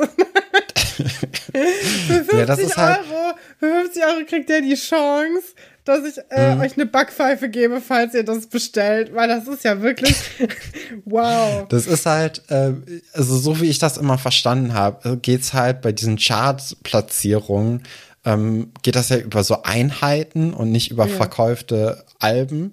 Das heißt, so ein Album von, sagen wir mal, so 15 Euro ist eine Einheit. Ja. Und dann ist es aber so, dass wenn jetzt ein Album 30 Euro kostet, sind das nicht ein so, Album immer zwei. noch, sondern es sind zwei Einheiten. Ja. Und dadurch, dass man dann eben diese Boxen hochjubelt, irgendwie in, sagen wir mal, 150 Euro Sphären, sind das halt nicht ein Album, weil du ja eigentlich nur einen Tonträger verkaufst, sondern es sind halt zehn Einheiten. Ja, okay. Und dadurch kriegt man halt diese höheren Chart-Platzierungen und kann dann irgendwie gucken, dass man vor den ganzen Schlageralben, die halt wirklich noch ja, CDs verkauft haben in den letzten 15 Jahren, äh, dass man da irgendwie mit denen mithalten kann und nicht sagen, ja, unsere, wir waren mega erfolgreich, dritte, dritter Platz hinter Hansi Hinterseher und Heino oder Helene Fischer und Heino. Und dann, weil das ist natürlich jetzt nicht so cool als, als toller Rapper, der irgendwie auf Hart und Straße macht. Sagt, naja, herzlichen Glückwunsch, Helene, Heino, nächstes Mal kriegen wir euch, so. Sondern, äh, ja, dass man ein bisschen mehr irgendwie sagen kann, oh, ich habe ein Nummer 1 Album. Ja.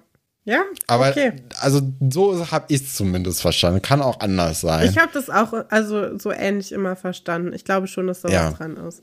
Ja, also von daher, ich finde, klar, das ist Schrott jetzt hier bei Lara Rose, aber für 20, 20 Euro. Finde ich nämlich auch so ein Ding. Ich glaube, in der letzten Folge wurde irgendwas in Euro genannt. Ja, und jetzt Heute sind wir in der Gärtnerei und reden aber wieder über Mark. Ja, ich weiß es auch nicht. Keine Ahnung. Aber der, ja, egal. Was ich noch hier mit, ähm, was ich aber cool finde bei dem Lara Rose Ding, ist, dass da diese Tattoos, diese Klebetattoos drin sind, weil das ist voll kreativ, finde ich. Das ist nicht unbedingt was, was man erwartet bei so einem Dings. Und ich liebe, I'm a sucker for Klebetattoos. Ich liebe sowas. Ich finde es ganz toll. Kann man mir immer eine Freude mitmachen. Kriegt man ja auch irgendwie noch viel so. Ja. Und äh, finde ich immer super, auch wenn man einfach irgendwas anderes verschenkt, noch so eine Packung Klebetattoos damit zu. Damit macht man eigentlich coolen Leuten immer eine Freude, finde ich. Also Leute, die sich darüber freuen, das ist, glaube ich, schon ganz gut. Naja, gut. Die beiden, die Geschichte ist so ein bisschen, es wiederholt sich, ne? Die sind so, die wollen dann immer irgendwie für diesen Talentwettbewerb trainieren.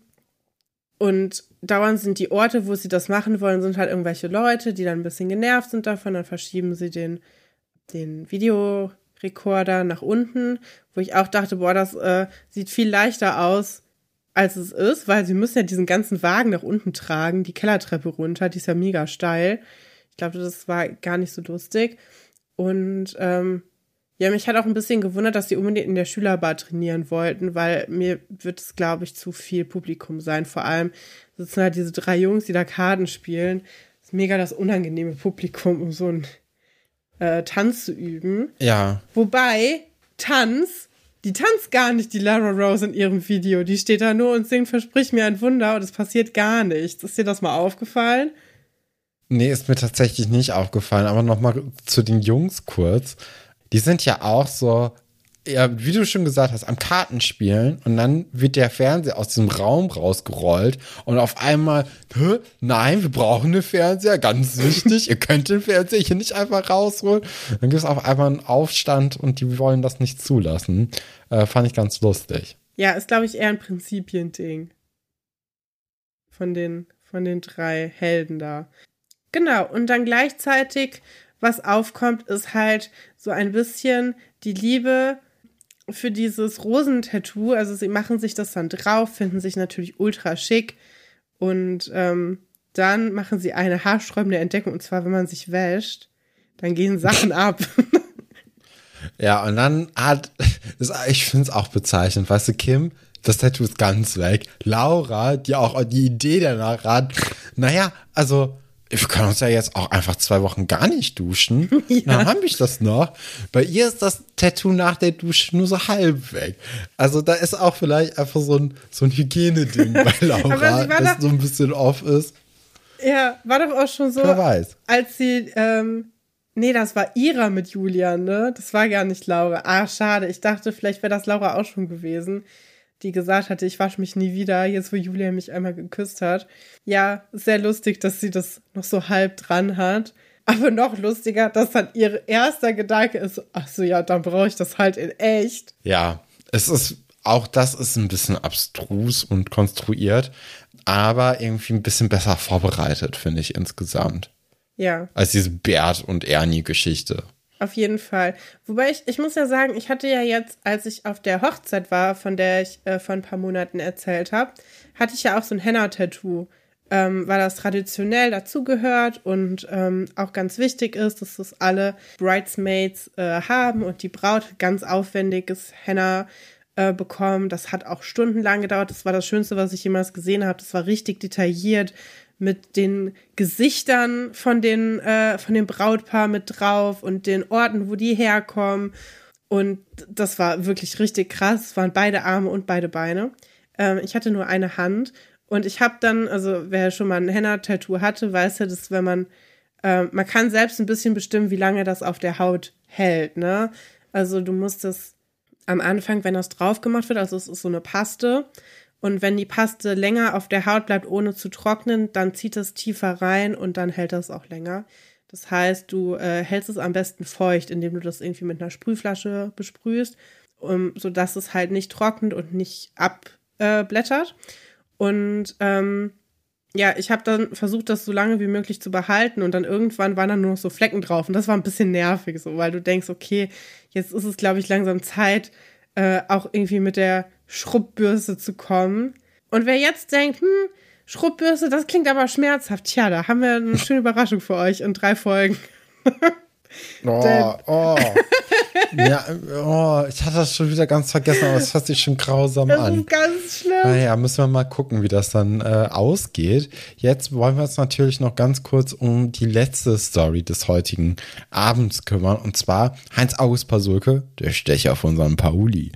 Und ähm, ja, es ist halt immer noch diese Namenstagsgeschichte. Ja, und die geht überraschend interessant weiter, finde ich. Weil ich hatte schon so ein bisschen gedacht, hm, die Sache, das zieht sich ja jetzt auch wieder. Ich hatte ja gehofft, sie wäre zu Ende in der letzten Folge, war sie ja nicht. Und dann wird es einfach eine der lustigsten Klamauk-Geschichten seit langem, wie ich finde. Ich weiß nicht, wie es dir ging. Ja, das Ende hat mich dann auch überrascht. Das hatte ich nicht mehr so richtig im Kopf. Ja. Ähm, also klar, so ein bisschen, so dass man diesen. Okay, also ja, also das Ende hat mich überrascht. Der Weg dahin, den, den kannte ich noch. Und das komplette Ende, das kannte ich auch. Ähm, aber wir wollen jetzt erstmal anfangen wieder. Und zwar ähm, es ist nämlich so, dass Alexandra und Luisa in der Gärtnerei sind und hier ist nämlich ein Kaktus für Herrn Pasulke, beziehungsweise für den Namenstag von Herrn Heinz August Pasulke so äh, zu kaufen. Und ich finde bei Alexandra da hört man richtig die Regieanweisung raus. In allen Szenen, Alexandra, also jetzt, äh, sie hieß ja nicht Alexandra, ähm, ich habe jetzt leider den Namen von der Darstellerin vergessen. Katrin. Ähm, ähm, ja, Katrin, stimmt. Äh, weißt du, wo, wo dann die Regie sagt, Katrin, wir wissen, die Story ist jetzt, du, du musst da mehr reinbringen, dass du, dass du so richtig diese Story lebst, dass du sagst, oh, das ist das Größte, was passiert. Der, der Herr Pasulke, dein Lieblingsmensch eigentlich auf der Welt, Ja. der hat jetzt Namenstag und der Namenstag ist nicht Namenstag. Das ist wie Geburtstag, ist besser als Geburtstag. Und das musst du jetzt irgendwie verkörpern. Weil ich finde, Alexandra ist viel zu aufgesetzt fröhlich und sagt so, ja, das ist doch die beste Idee, die es gibt. Aber gleichzeitig hat sie dann trotzdem noch diesen, naja, ist ja schon lächerlich, diese Geschichte. Weißt du, diese, diese diesen Zwiespalt hat die, finde ich, in diesem gesamten, ähm, in dieser gesamten Folge, in der Stimme. Ich weiß nicht, ob dir das dann auch so geht, manchmal Ja. bei so, gerade so Klamauk-Geschichten. Doch, also mir ist auch aufgefallen, dass auffallend gute Laune stattfand. Und Mhm. auch so die Geschichte, die sie dem äh, Blumenverkäufer erzählen, ist ja auch so ein bisschen inkonsistent. Ne? Sie kommen da so rein, sind so, hallo, wir würden gerne, also wegen August, ne? Und Kaktus, ist ja klar, haha. Und er ist so, hä? Und dann sind sie so, ach so, wegen Namenstag übrigens. Und dann, als er sagt, dass der so total teuer ist, dieser mannshohe Kaktus, womit man ja gar nicht hätte rechnen können, dann äh, ändern sie ja plötzlich die Geschichte. Ja, es ist übrigens ein Abschiedsgeschenk für unseren Lehrer. Wir haben ihn so gerne. Es ist so ein bisschen zusammenhangslos. Also, Ja. ja, der Dia Dialog ist ein bisschen komisch, aber ich mochte die Energie eigentlich, mit der sie da reingehen. Ja, was auch noch ganz interessant ist, ist der ähm, Typ, der den Blumenverkäufer spielt. Denn ich weiß nicht, ob du ihn wiedererkennst. Hast du den vielleicht schon mal irgendwo gesehen? Bestimmt, aber ähm, ich, ich weiß es gerade nicht, nee. Es könnte sein, dass du ihn in der siebten und achten Staffel gesehen hast, denn er ist ein Jagdkumpane von Herr Werner. Ja, das passt. Das ist ja sogar in der Rolle. Äh, Ja, er wird, Korrekt. also äh, er heißt dort Karl. Ich weiß nicht, ob er hier auch Karl heißt. Also es steht natürlich nicht Karl der Blumenverkäufer in den Credits, sondern Blumenverkäufer. Ähm, ja. Der Typ ist aber sowieso ganz interessant, denn es handelt sich hierbei um Dieter Dost. Und Dieter Dost ähm, hat ganz viel solche kleinen Rollen gespielt. Also ähm, war auch Schauspieler und hat, ähm, ja, hat oft so, ja, Support-Rollen gehabt. Und er hat auch ganz viel moderiert und so. Und das ging sogar so weit, dass er irgendwann mal bei Stefan Raab war und Stefan Raab ihm dann auch so einen Preis übergeben hat, weil das irgendwie so eine ganz verrückte Sendung, die super niedrig äh, produziert war, war, die dann auch im offenen Kanal gelaufen ist, wo quasi so jeder einfach rein schicken konnte, was er wollte. Ja, auf jeden Fall super interessante Persönlichkeit, leider schon gestorben. Und ähm, man kann ja ganz viel von ihm äh, auf Wikipedia finden und im Internet, wenn man da ein bisschen guckt. Ja, sehr, sehr interessant. War auch übrigens in Stapelfahrer Klaus. dieser Film, den ich noch nie gesehen habe.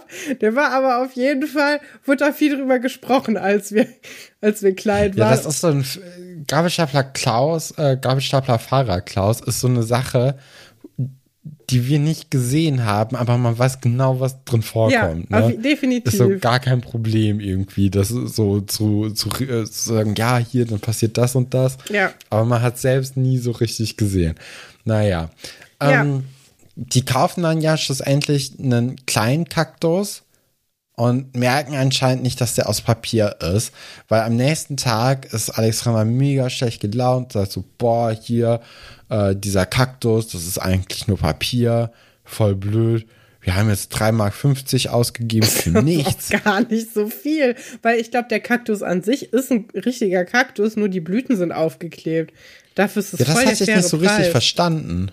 Ja, du kannst ja, also Kakteen blühen ja, wenn man sich gut um die kümmert. Ich muss es wissen. Ja, meiner blüht nicht. Nee. Ich, meiner blüht manchmal, und zwar seitdem ich aufgehört habe, den zu gießen. Das, äh, ich habe ja früher meine Kakteen regelmäßig umgebracht und habe ich einfach irgendwann beschlossen, okay, anscheinend kümmerst du dich zu viel, lass ihn doch einfach mal. Und seitdem blühen meine Kakteen. Und zwar auch Kakteen, die nicht blühend gekauft wurden, von denen ich gar nicht wusste, dass die das überhaupt können. Total schön. Ich habe regelmäßig so hellrosa Blüten, die dann kommen. Ist total schön. Ja, es gibt ganz viele Ja, so. vielleicht muss ich meinen jetzt einfach auch aufhören zu gießen. Ja. Ähm, ja, muss ich mal gucken. Hoffentlich ist die Erde noch frisch genug. Vielleicht muss ich das auch mal umtopfen. Ja. Aber das ist eine andere Geschichte. Ähm, Noch kurz zu den Papierblumen. Die sind nämlich gar nicht aus Papier, sondern offensichtlich aus Plastik, wie man in der Nahaufnahme sehen kann. Ärgert mich auch seit Jahren schon. Ja, hier diese Papierblumen. Und denke ich so, nein, Mann, das ist offensichtlich Plastik. Ich kann, ich kann das sehen, wo das gegossen wurde und wo jemand sich nicht die Mühe gegeben hat, diese, diese Gießnaht zu versäubern mit einem kleinen Cuttermesser. Das kann ich mit meinen Augen sehen. Wieso sagt ihr, es ist eine Papierblume? Ist es nicht. ja, äh, das stimmt. Sebastian und Franz kommen dann rein, die so mit so Ballontieren quasi ausgestattet, also diesen Ballons, diesen länglichen Ballons, aus denen man was knoten kann, ähm, rumrennen. Und ab dem Moment weiß man ja eigentlich schon, wie die Geschichte weitergeht. Und zwar werden die jetzt einfach einen Ballonkaktus basteln. Ja, aber Sebastian nicht- macht dann noch kurz vorher so einen so einen Hund draus. Ja, nicht aus diesen coolen Ballons, sondern aus so langweiligen Ballons. Und ich hatte mich schon gefreut darauf, dass das auch so geknotet wird, weil das, also ich, ich liebe das, ich kann das auch ganz gut. Mein Lieblingsding ist ein Papagei, der in einem Reifen sitzt. Das kann ich sehr gut knoten. Dieser Hund ist übrigens sehr läppisch und wenn man ihn umdreht, hat man direkt eine Giraffe. Also falls ihr jemanden beeindrucken wollt, entweder das oder falls ihr mit Kindern zusammen irgendwie was macht, äh, auch sehr cool immer äh, ein Schwert machen. Ja, sehr einfach, der Säbel. Ja. Das ist quasi das Einfachste. Das kann ich auch. Aber das äh, finde ich, der Effekt ist sehr hoch, weil Kinder Ja. lieben das, zu kämpfen. Äh, Ja, das der stimmt. Papagei ist sehr schwierig, weil da ähm, muss man sehr viele kleine ähm, Abschnitte machen. Das heißt, du musst vorher genau abschätzen, wie viel von dem Ballon du aufpumpst. Und dann musst du so kleine, ähm, kleine Dinger machen. Ähm, und dabei kann das sehr leicht platzen. Aber das, ja, bin, bin ich, würde ich sagen, gehört zu einem meiner Talente, Ballontiere. Würde ich mir eine 9 von 10 geben. Bin ich schon recht gut drin. Über Das ist sehr selbstbewusst. Nicht schlecht. Ich, ähm, ich habe gerade noch mal die, die Folge am Laufen gehabt, um noch mal mir so ein paar Sachen während, also das mache ich manchmal, dass ich während der Aufnahme halt die Folge noch mal laufen lasse. Und gerade bin ich aber bei der Lara Rose ähm, beim Fanpaket noch mal kurz angekommen, aus, also weil, weil ich einfach während wir geredet haben, weiter hab laufen lassen. Und das Paket ist schon das Geld wert, würde ich sagen, weil es gibt Tanktops drin. Ach so, okay. Mehr als zwei. Es gibt drei Stück. Es gibt ein Poster. Es gibt die Tattoos. Es gibt Fanclub-Karten, ähm, Autogrammkarten, die wir auch äh, vorhin gar nicht erwähnt haben. Also da ist schon, also auch dieses, ähm, klar, dieses Tanktop oder dieses, dieses Top, was sie bekommen haben, ähm, das ist halt so ein recht billiger Fotodruck, der da drauf ist, wo Lara Rose auch drauf ist. Aber da sind auch nochmal so, so Strasssteine drauf. So, also ich bin eigentlich, also ich finde, der Preis ist gerechtfertigt. Ja, also mit den Luftballons ähm, wird es dann eben echt leider nicht so ein cooler Knotkaktus, sondern es wird so ein, ja, einfach so ein normale Kakt, äh, so ein normale Luftballons, Ja. wo man einfach mit Papier so Dreiecke draufgeklebt hat, Ja, so damit eine der Tante stachelig Gabi, aussieht. Gabi macht ein äh, Hochzeitsgeschenk zum 50. Geburtstag, so ein Ding. Ja, und dann aber wenigstens mit vielen Süßigkeiten noch irgendwie verziert Das und auch in auch dem, in dem äh, Blumentopf, der auf jeden Fall teurer ist als 3,50. Also, ja, naja, ist Was interessant, wo sie sich dann beschweren und wofür sie dann aber auch Geld haben und wofür dann nicht. Was glaubst du, Also es mit gibt dem, ja auch noch was vielleicht, was ein bisschen teurer ist als ein äh, 3,50 Kaktus. was glaubst du, ist mit dem richtigen Kaktus passiert? Haben die den einfach auf den Müll geworfen? Hoffentlich haben sie ihn wenigstens dahingestellt, wo äh, Frau äh, Seifert gesagt hat, wo man Kaktus hin sollte. Ja, vielleicht, ja, vielleicht. Ja. Oder vielleicht hat sich auch Alexandra gesagt, die nehme ich mir jetzt in mein Zimmer und denke jeden Morgen da dran, was hätte sein können. Ja, und dann wird auch schon Heinz überrascht. Äh, der hat sich gerade bei sich zu Hause bei Salzstangen und einem Bier gemütlich gemacht. Und dann ist er aber schon recht verdattert, als da auf einmal die Kinder reinkommen. Genau, also sie singen ja auch für ihn. äh, alles ein bisschen drüber, aber hey, Ja. das ist nun mal die Geschichte. Auch noch eine Sache, mich würde das ja so nerven, wenn ich mir gerade ein Bier aufgemacht habe, ne? Ich wollte gerade die Füße hochlegen, den Musikantenstadel gucken oder Fußball oder was auch immer Herr Pasulke da gerne gucken will. Ich weiß gar nicht, von was der so Fan ist. Auf jeden Fall, ich möchte gerne einen entspannten Abend mal haben. Dann klopft es, ich sag nicht mal herein und eine Horde von Kindern nisten sich einfach ein. Das würde mich wirklich richtig nerven. Dass Ja, du nicht mal abends gerade nach so einem Ruhe hast. Arbeitstag, Ja, ne? boah. Naja. Tja, aber hey, ist, aber im Endeffekt ist natürlich irgendwie auch lieb und so und naja, ne, das ist ja auch Schloss Einstein. Dann gesteht er aber, dass er so einen Kaktus eher gar nicht so toll findet. Und dann hat er aber auch eine lustige Geschichte. Ja, und man jetzt denkt kommt's. während dieser Geschichte die ganze Zeit, naja, ob die so wahr ist, wer weiß. Also, die Geschichte ist ja, er stand mal auf ein äh, Mädchen und das Mädchen hat Pflanzen geliebt. Und dann gab es einen Club in Hamburg St. Pauli, auf Hamburg St. Pauli, der nicht der goldene Handschuh heißt, sondern der grüne Kaktus. Und nee, zum, zum grünen Kaktus. Und der war komplett voll mit Pflanzen. Hä? Naja, egal. Auf jeden Fall wollte er dann einen Kaktus für seine Angebetete klauen. Den schönsten und größten und allertollsten. Mindestens 200 Mark hat der bestimmt gekostet. Und dann wurde er aber dabei erwischt und äh, von so zwei großen Kerls. Äh, bitte berichtigt mich nicht, dass das Kerle heißt, weil ich weiß das. Ja, sollte dann ähm, den bezahlen und dann konnte er das nicht und dann wurde ihm als Denkzettel kein Kaktus auf die Stirn, sondern auf den Zeh tätowiert, weil er sie runterhandeln konnte. Haha, im wahrsten Sinne des Wortes auf den großen C. Und da ist er nun der Filzstift-Kaktus, das allerbeste, ja, Ding. Ich, der wurde auch nie wieder gezeigt, ne? Da wurde manchmal, glaube ich, noch mal drüber gesprochen. Aber die Mühe hat sich keiner mehr gemacht, den noch mal zu zeichnen. Ja, in welcher Situation guckst du auch auf die Füße vom Hausmeister? Ne? Ja. So, jetzt Also das, die Frage. ja. Wie viel, was glaubst du von dieser Geschichte? Ähm, nichts, ehrlich gesagt. Ich glaube, das war mehr, das ist eine ganz andere Geschichte und äh, Herr Pasulka hat den einen Bären aufgebunden. Glaubst du wirklich?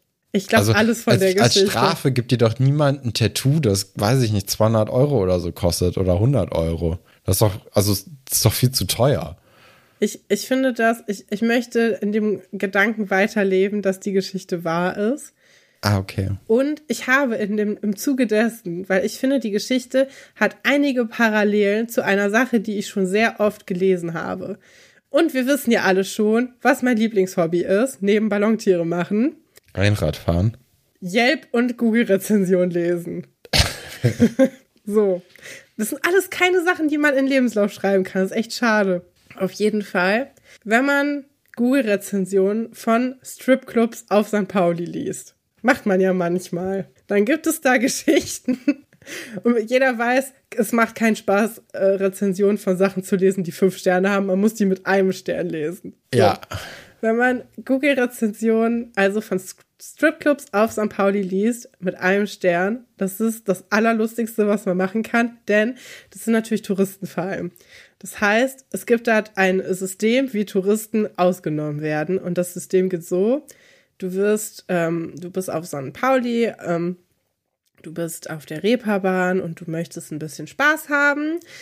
Du denkst dir, wow, hier äh, so viele Stripclubs, dann gehen wir doch mal nicht in die teuren, die 50, 60 Euro kosten, sondern wir nehmen die günstigen, wo schon jemand vorne steht und der sagt, ey, hier kostet nur 10 Euro und das Bier ist schon drin.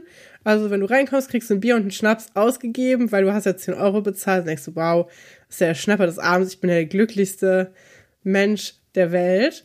Dann gehst du rein, dann tanzt ganz kurz jemand, das hört aber sofort auf, weil die Person sich neben dich setzt und dann fragt, hey, magst du mir nicht ein Getränk ausgeben? Danach geht's auch weiter. Und dann sagst du, ja, okay, was wird hier wohl ein Getränk kosten? Dann äh, bezahlst du ja der Frau meistens äh, dann einen, einen Champagner oder einen Sekt. Dann kostet dieser Sekt leider 500 Euro. Und dann wirst du leider gezwungen, das dann zu bezahlen, weil das nämlich auch schon auf der ähm, Speisekarte draufsteht. Dass da draufsteht, wenn sie hier äh, das bestellt haben, dann müssen sie das auch bezahlen. Das steht nämlich im bürgerlichen Gesetzbuch so. Das steht auf dieser Karte, die jemand abfotografiert hat. Kann man alles nachgucken. Ähm, ja, und dann wirst du von jemand sehr Großen dann zum Geldautomaten begleitet, damit du deine Schulden begleichen kannst. Und wenn du das machst, dann tanzt jemand kurz eine Minute für dich, dann ist es auch schon vorbei. Und wenn du das nicht machst, dann beschäftigt sich auch in diesem Club keiner mehr mit dir an dem Abend. Und dann äh, gibt's halt auch nur einen Stern. Das ist mein absoluter Lieblingsscam. Da kann ich stundenlang diese Sachen lesen, Echt? weil auch alle genau die gleiche Masche ähm, dann beschreiben. Es ist super lustig. Und äh, ja. ja, gute Verbraucherhinweise. Und, und ich finde, die Parallelität zu dieser Geschichte ist recht hoch. Wir haben viele ähnliche Sachen. Wir haben St. Pauli, wir haben jemanden, der dich zum Geldautomaten schleifen will. Wir haben äh, so Schulden wegen so halb, halb coolen Sachen. Und ich finde, jemand hat sich gedacht, wir nehmen so eine Geschichte, so eine Stripclub-Geschichte und schreiben die ein bisschen um und verbraten die da bei Schloss Einstein. Ich wette es mit dir. Kann natürlich sein, ne? Das können wir jetzt natürlich jetzt nicht so richtig wissen. Ja. Aber die Möglichkeit besteht auf jeden Fall. Also, falls ihr mal langweiligen Mittwoch habt, lest euch diese Sachen durch. Ihr werdet es sehr schnell finden. Äh, es ist wirklich sehr lustig. Es ist, äh, man hat auch kein, also eigentlich kaum Mitleid mit den Leuten, die dann da jammern, weil, naja. Ja, ähm, das war's dann gewesen. Fakten, Fakten, alles willst du nicht raten. Ja, nachdem wir natürlich auch in der letzten Folge großmündig angekündigt haben, äh, dass wir Zitate mitbringen und wir jetzt aber auch schon bei einer sehr langen Folge für uns äh, hier bei sind, haben wir uns dazu entschlossen, nur ein Zitat ähm, jeweils vorzustellen. Ähm, also das Zitate-Raten ist quasi wieder back. Und ich würde sagen, ich fange einfach mal an. Mhm. Ich habe wieder mal von Hannah Zitate zugeschickt. Heute gibt es einen kleinen Vorgeschmack auf die volle Wucht, die uns dann in den kommenden Wochen ähm, erwartet. Wucht. Und zwar lautet das äh, Zitat folgendermaßen. Kein Typ ist es wert, dass du tagelang um ihn heulst. Mhm. Es ist entweder A, Marie-Louise und Carla zu Coco, welche Manuel hinterher trauert. Achtung, uh. erste Staffel Schloss Einstein Erfurt. Uh. Oder B, Paula zu Thekla, die sich doch eigentlich um ihr Pferd sorgt. Oder C, Tessa zu Franziska, die, wieso auch immer, Joe hinterher trauert, obwohl dieser sie sitzen gelassen hat. Oder war es doch D, Emma schätzt Annikas Heulkrämpfe völlig falsch ein. Die Arme hat doch gar keinen Liebeskummer, sondern Angst, wieder Krebs zu haben. Wow. Also ich hatte ein gutes Gefühl bei der ersten Sache und ich hatte ein gutes Gefühl bei der Franziska und Joe Sache. Ich glaube, ich nehme mhm. Franziska und Joe. Ja, der Joe, der von, von Pink, war es leider nicht. Es war ah. tatsächlich Emma, äh, die Annikas Heulkrämpfe dann doch falsch deutet. Ja, das ist äh, blöd. Wow. Ich finde es schon ein bisschen makaber, aber andererseits, naja, das passiert, ne? Gut. Mein erstes Zitat kommt von Linus. Wir haben eigentlich inzwischen sehr häufig Linus gegen Hannah, das Duell. Ja. Wir sind nur deren äh, Klappmaulpuppen. äh. Aber vielen Dank an euch beide, äh, ja, dass ihr euch weiterhin nett. so viel Mühe gebt. Ich finde das auch ganz toll. Man hat ja auch schon gemerkt, dass äh, unsere eigene Recherche ein bisschen abgenommen hat. Und es ist wirklich toll, dass ihr quasi aktiv diese Rubrik am Leben behaltet, äh, weil das sehr aufwendig ist. Also man unterschätzt das vor allem, weil man ja nicht nur irgendein Zitat finden will, sondern am liebsten auch gerne was, was so ein bisschen interessanter ist und wo sich mhm. viele verschiedene Geschichten drum spinnen lassen, damit man auch auf eine falsche Fährte gelockt wird. Vielleicht haben wir solch ein Zitat ja jetzt auch hier. Es ist ein Dialog zwischen Person A und Person B. Seid ihr hier alle solche Spinner? Nein, aber jeder zweite. Haha. oh, das ist so eine das. typische Dorfgeschichte oder so neue Person. Doch, das ist eigentlich eine, eine Dorfperson. Ja. Antonia und Johannes, die Neue im Dorf, soll den Internatskindern helfen, einen Italiener für die Eisdiele zu finden. Mhm. B. Valentin und Sven, der Schulschwänzer, fühlt sich im Internat fehl am Platz. C. Manuela und Sebastian. An ihrem ersten Schultag möchte die rebellische Manuela direkt wieder abhauen. Oder D. Alex und Anton. Am Tag der offenen Tür zeigt sich der zukünftige Problemschüler bereits von seiner besten Seite. Ja, ich glaube, hier ist dann das Dorfding doch nicht so ausschlaggebend. Ich glaube, hier ist eher wichtig, ähm, welcher Internatler so einen Clown gefrühstückt hat. Und da schätze ich auf jeden Fall äh, Sebastian so ein, dass der sagt, naja, wir sind nicht alle crazy, aber viele von uns, jeder zweite, der ist crazy. Deswegen würde ich ja. Sebastian sagen. Oh, das ist auch, wenn Sebastian eine falsche Umdrehung genommen hätte, mehr, wäre der so, ah, nicht, ach, die Gesellschaft ist crazy, wir sind die Normalen hier. Das ist doch so, wir sind doch alle ja. hier. ja, aber deswegen, äh, ist es Sebastian? Es ist in der Tat Sebastian und Manuela. Sehr schön. Ja, Sehr und dann schön. nächste ja, da freue ich Woche, mich auch schon drauf.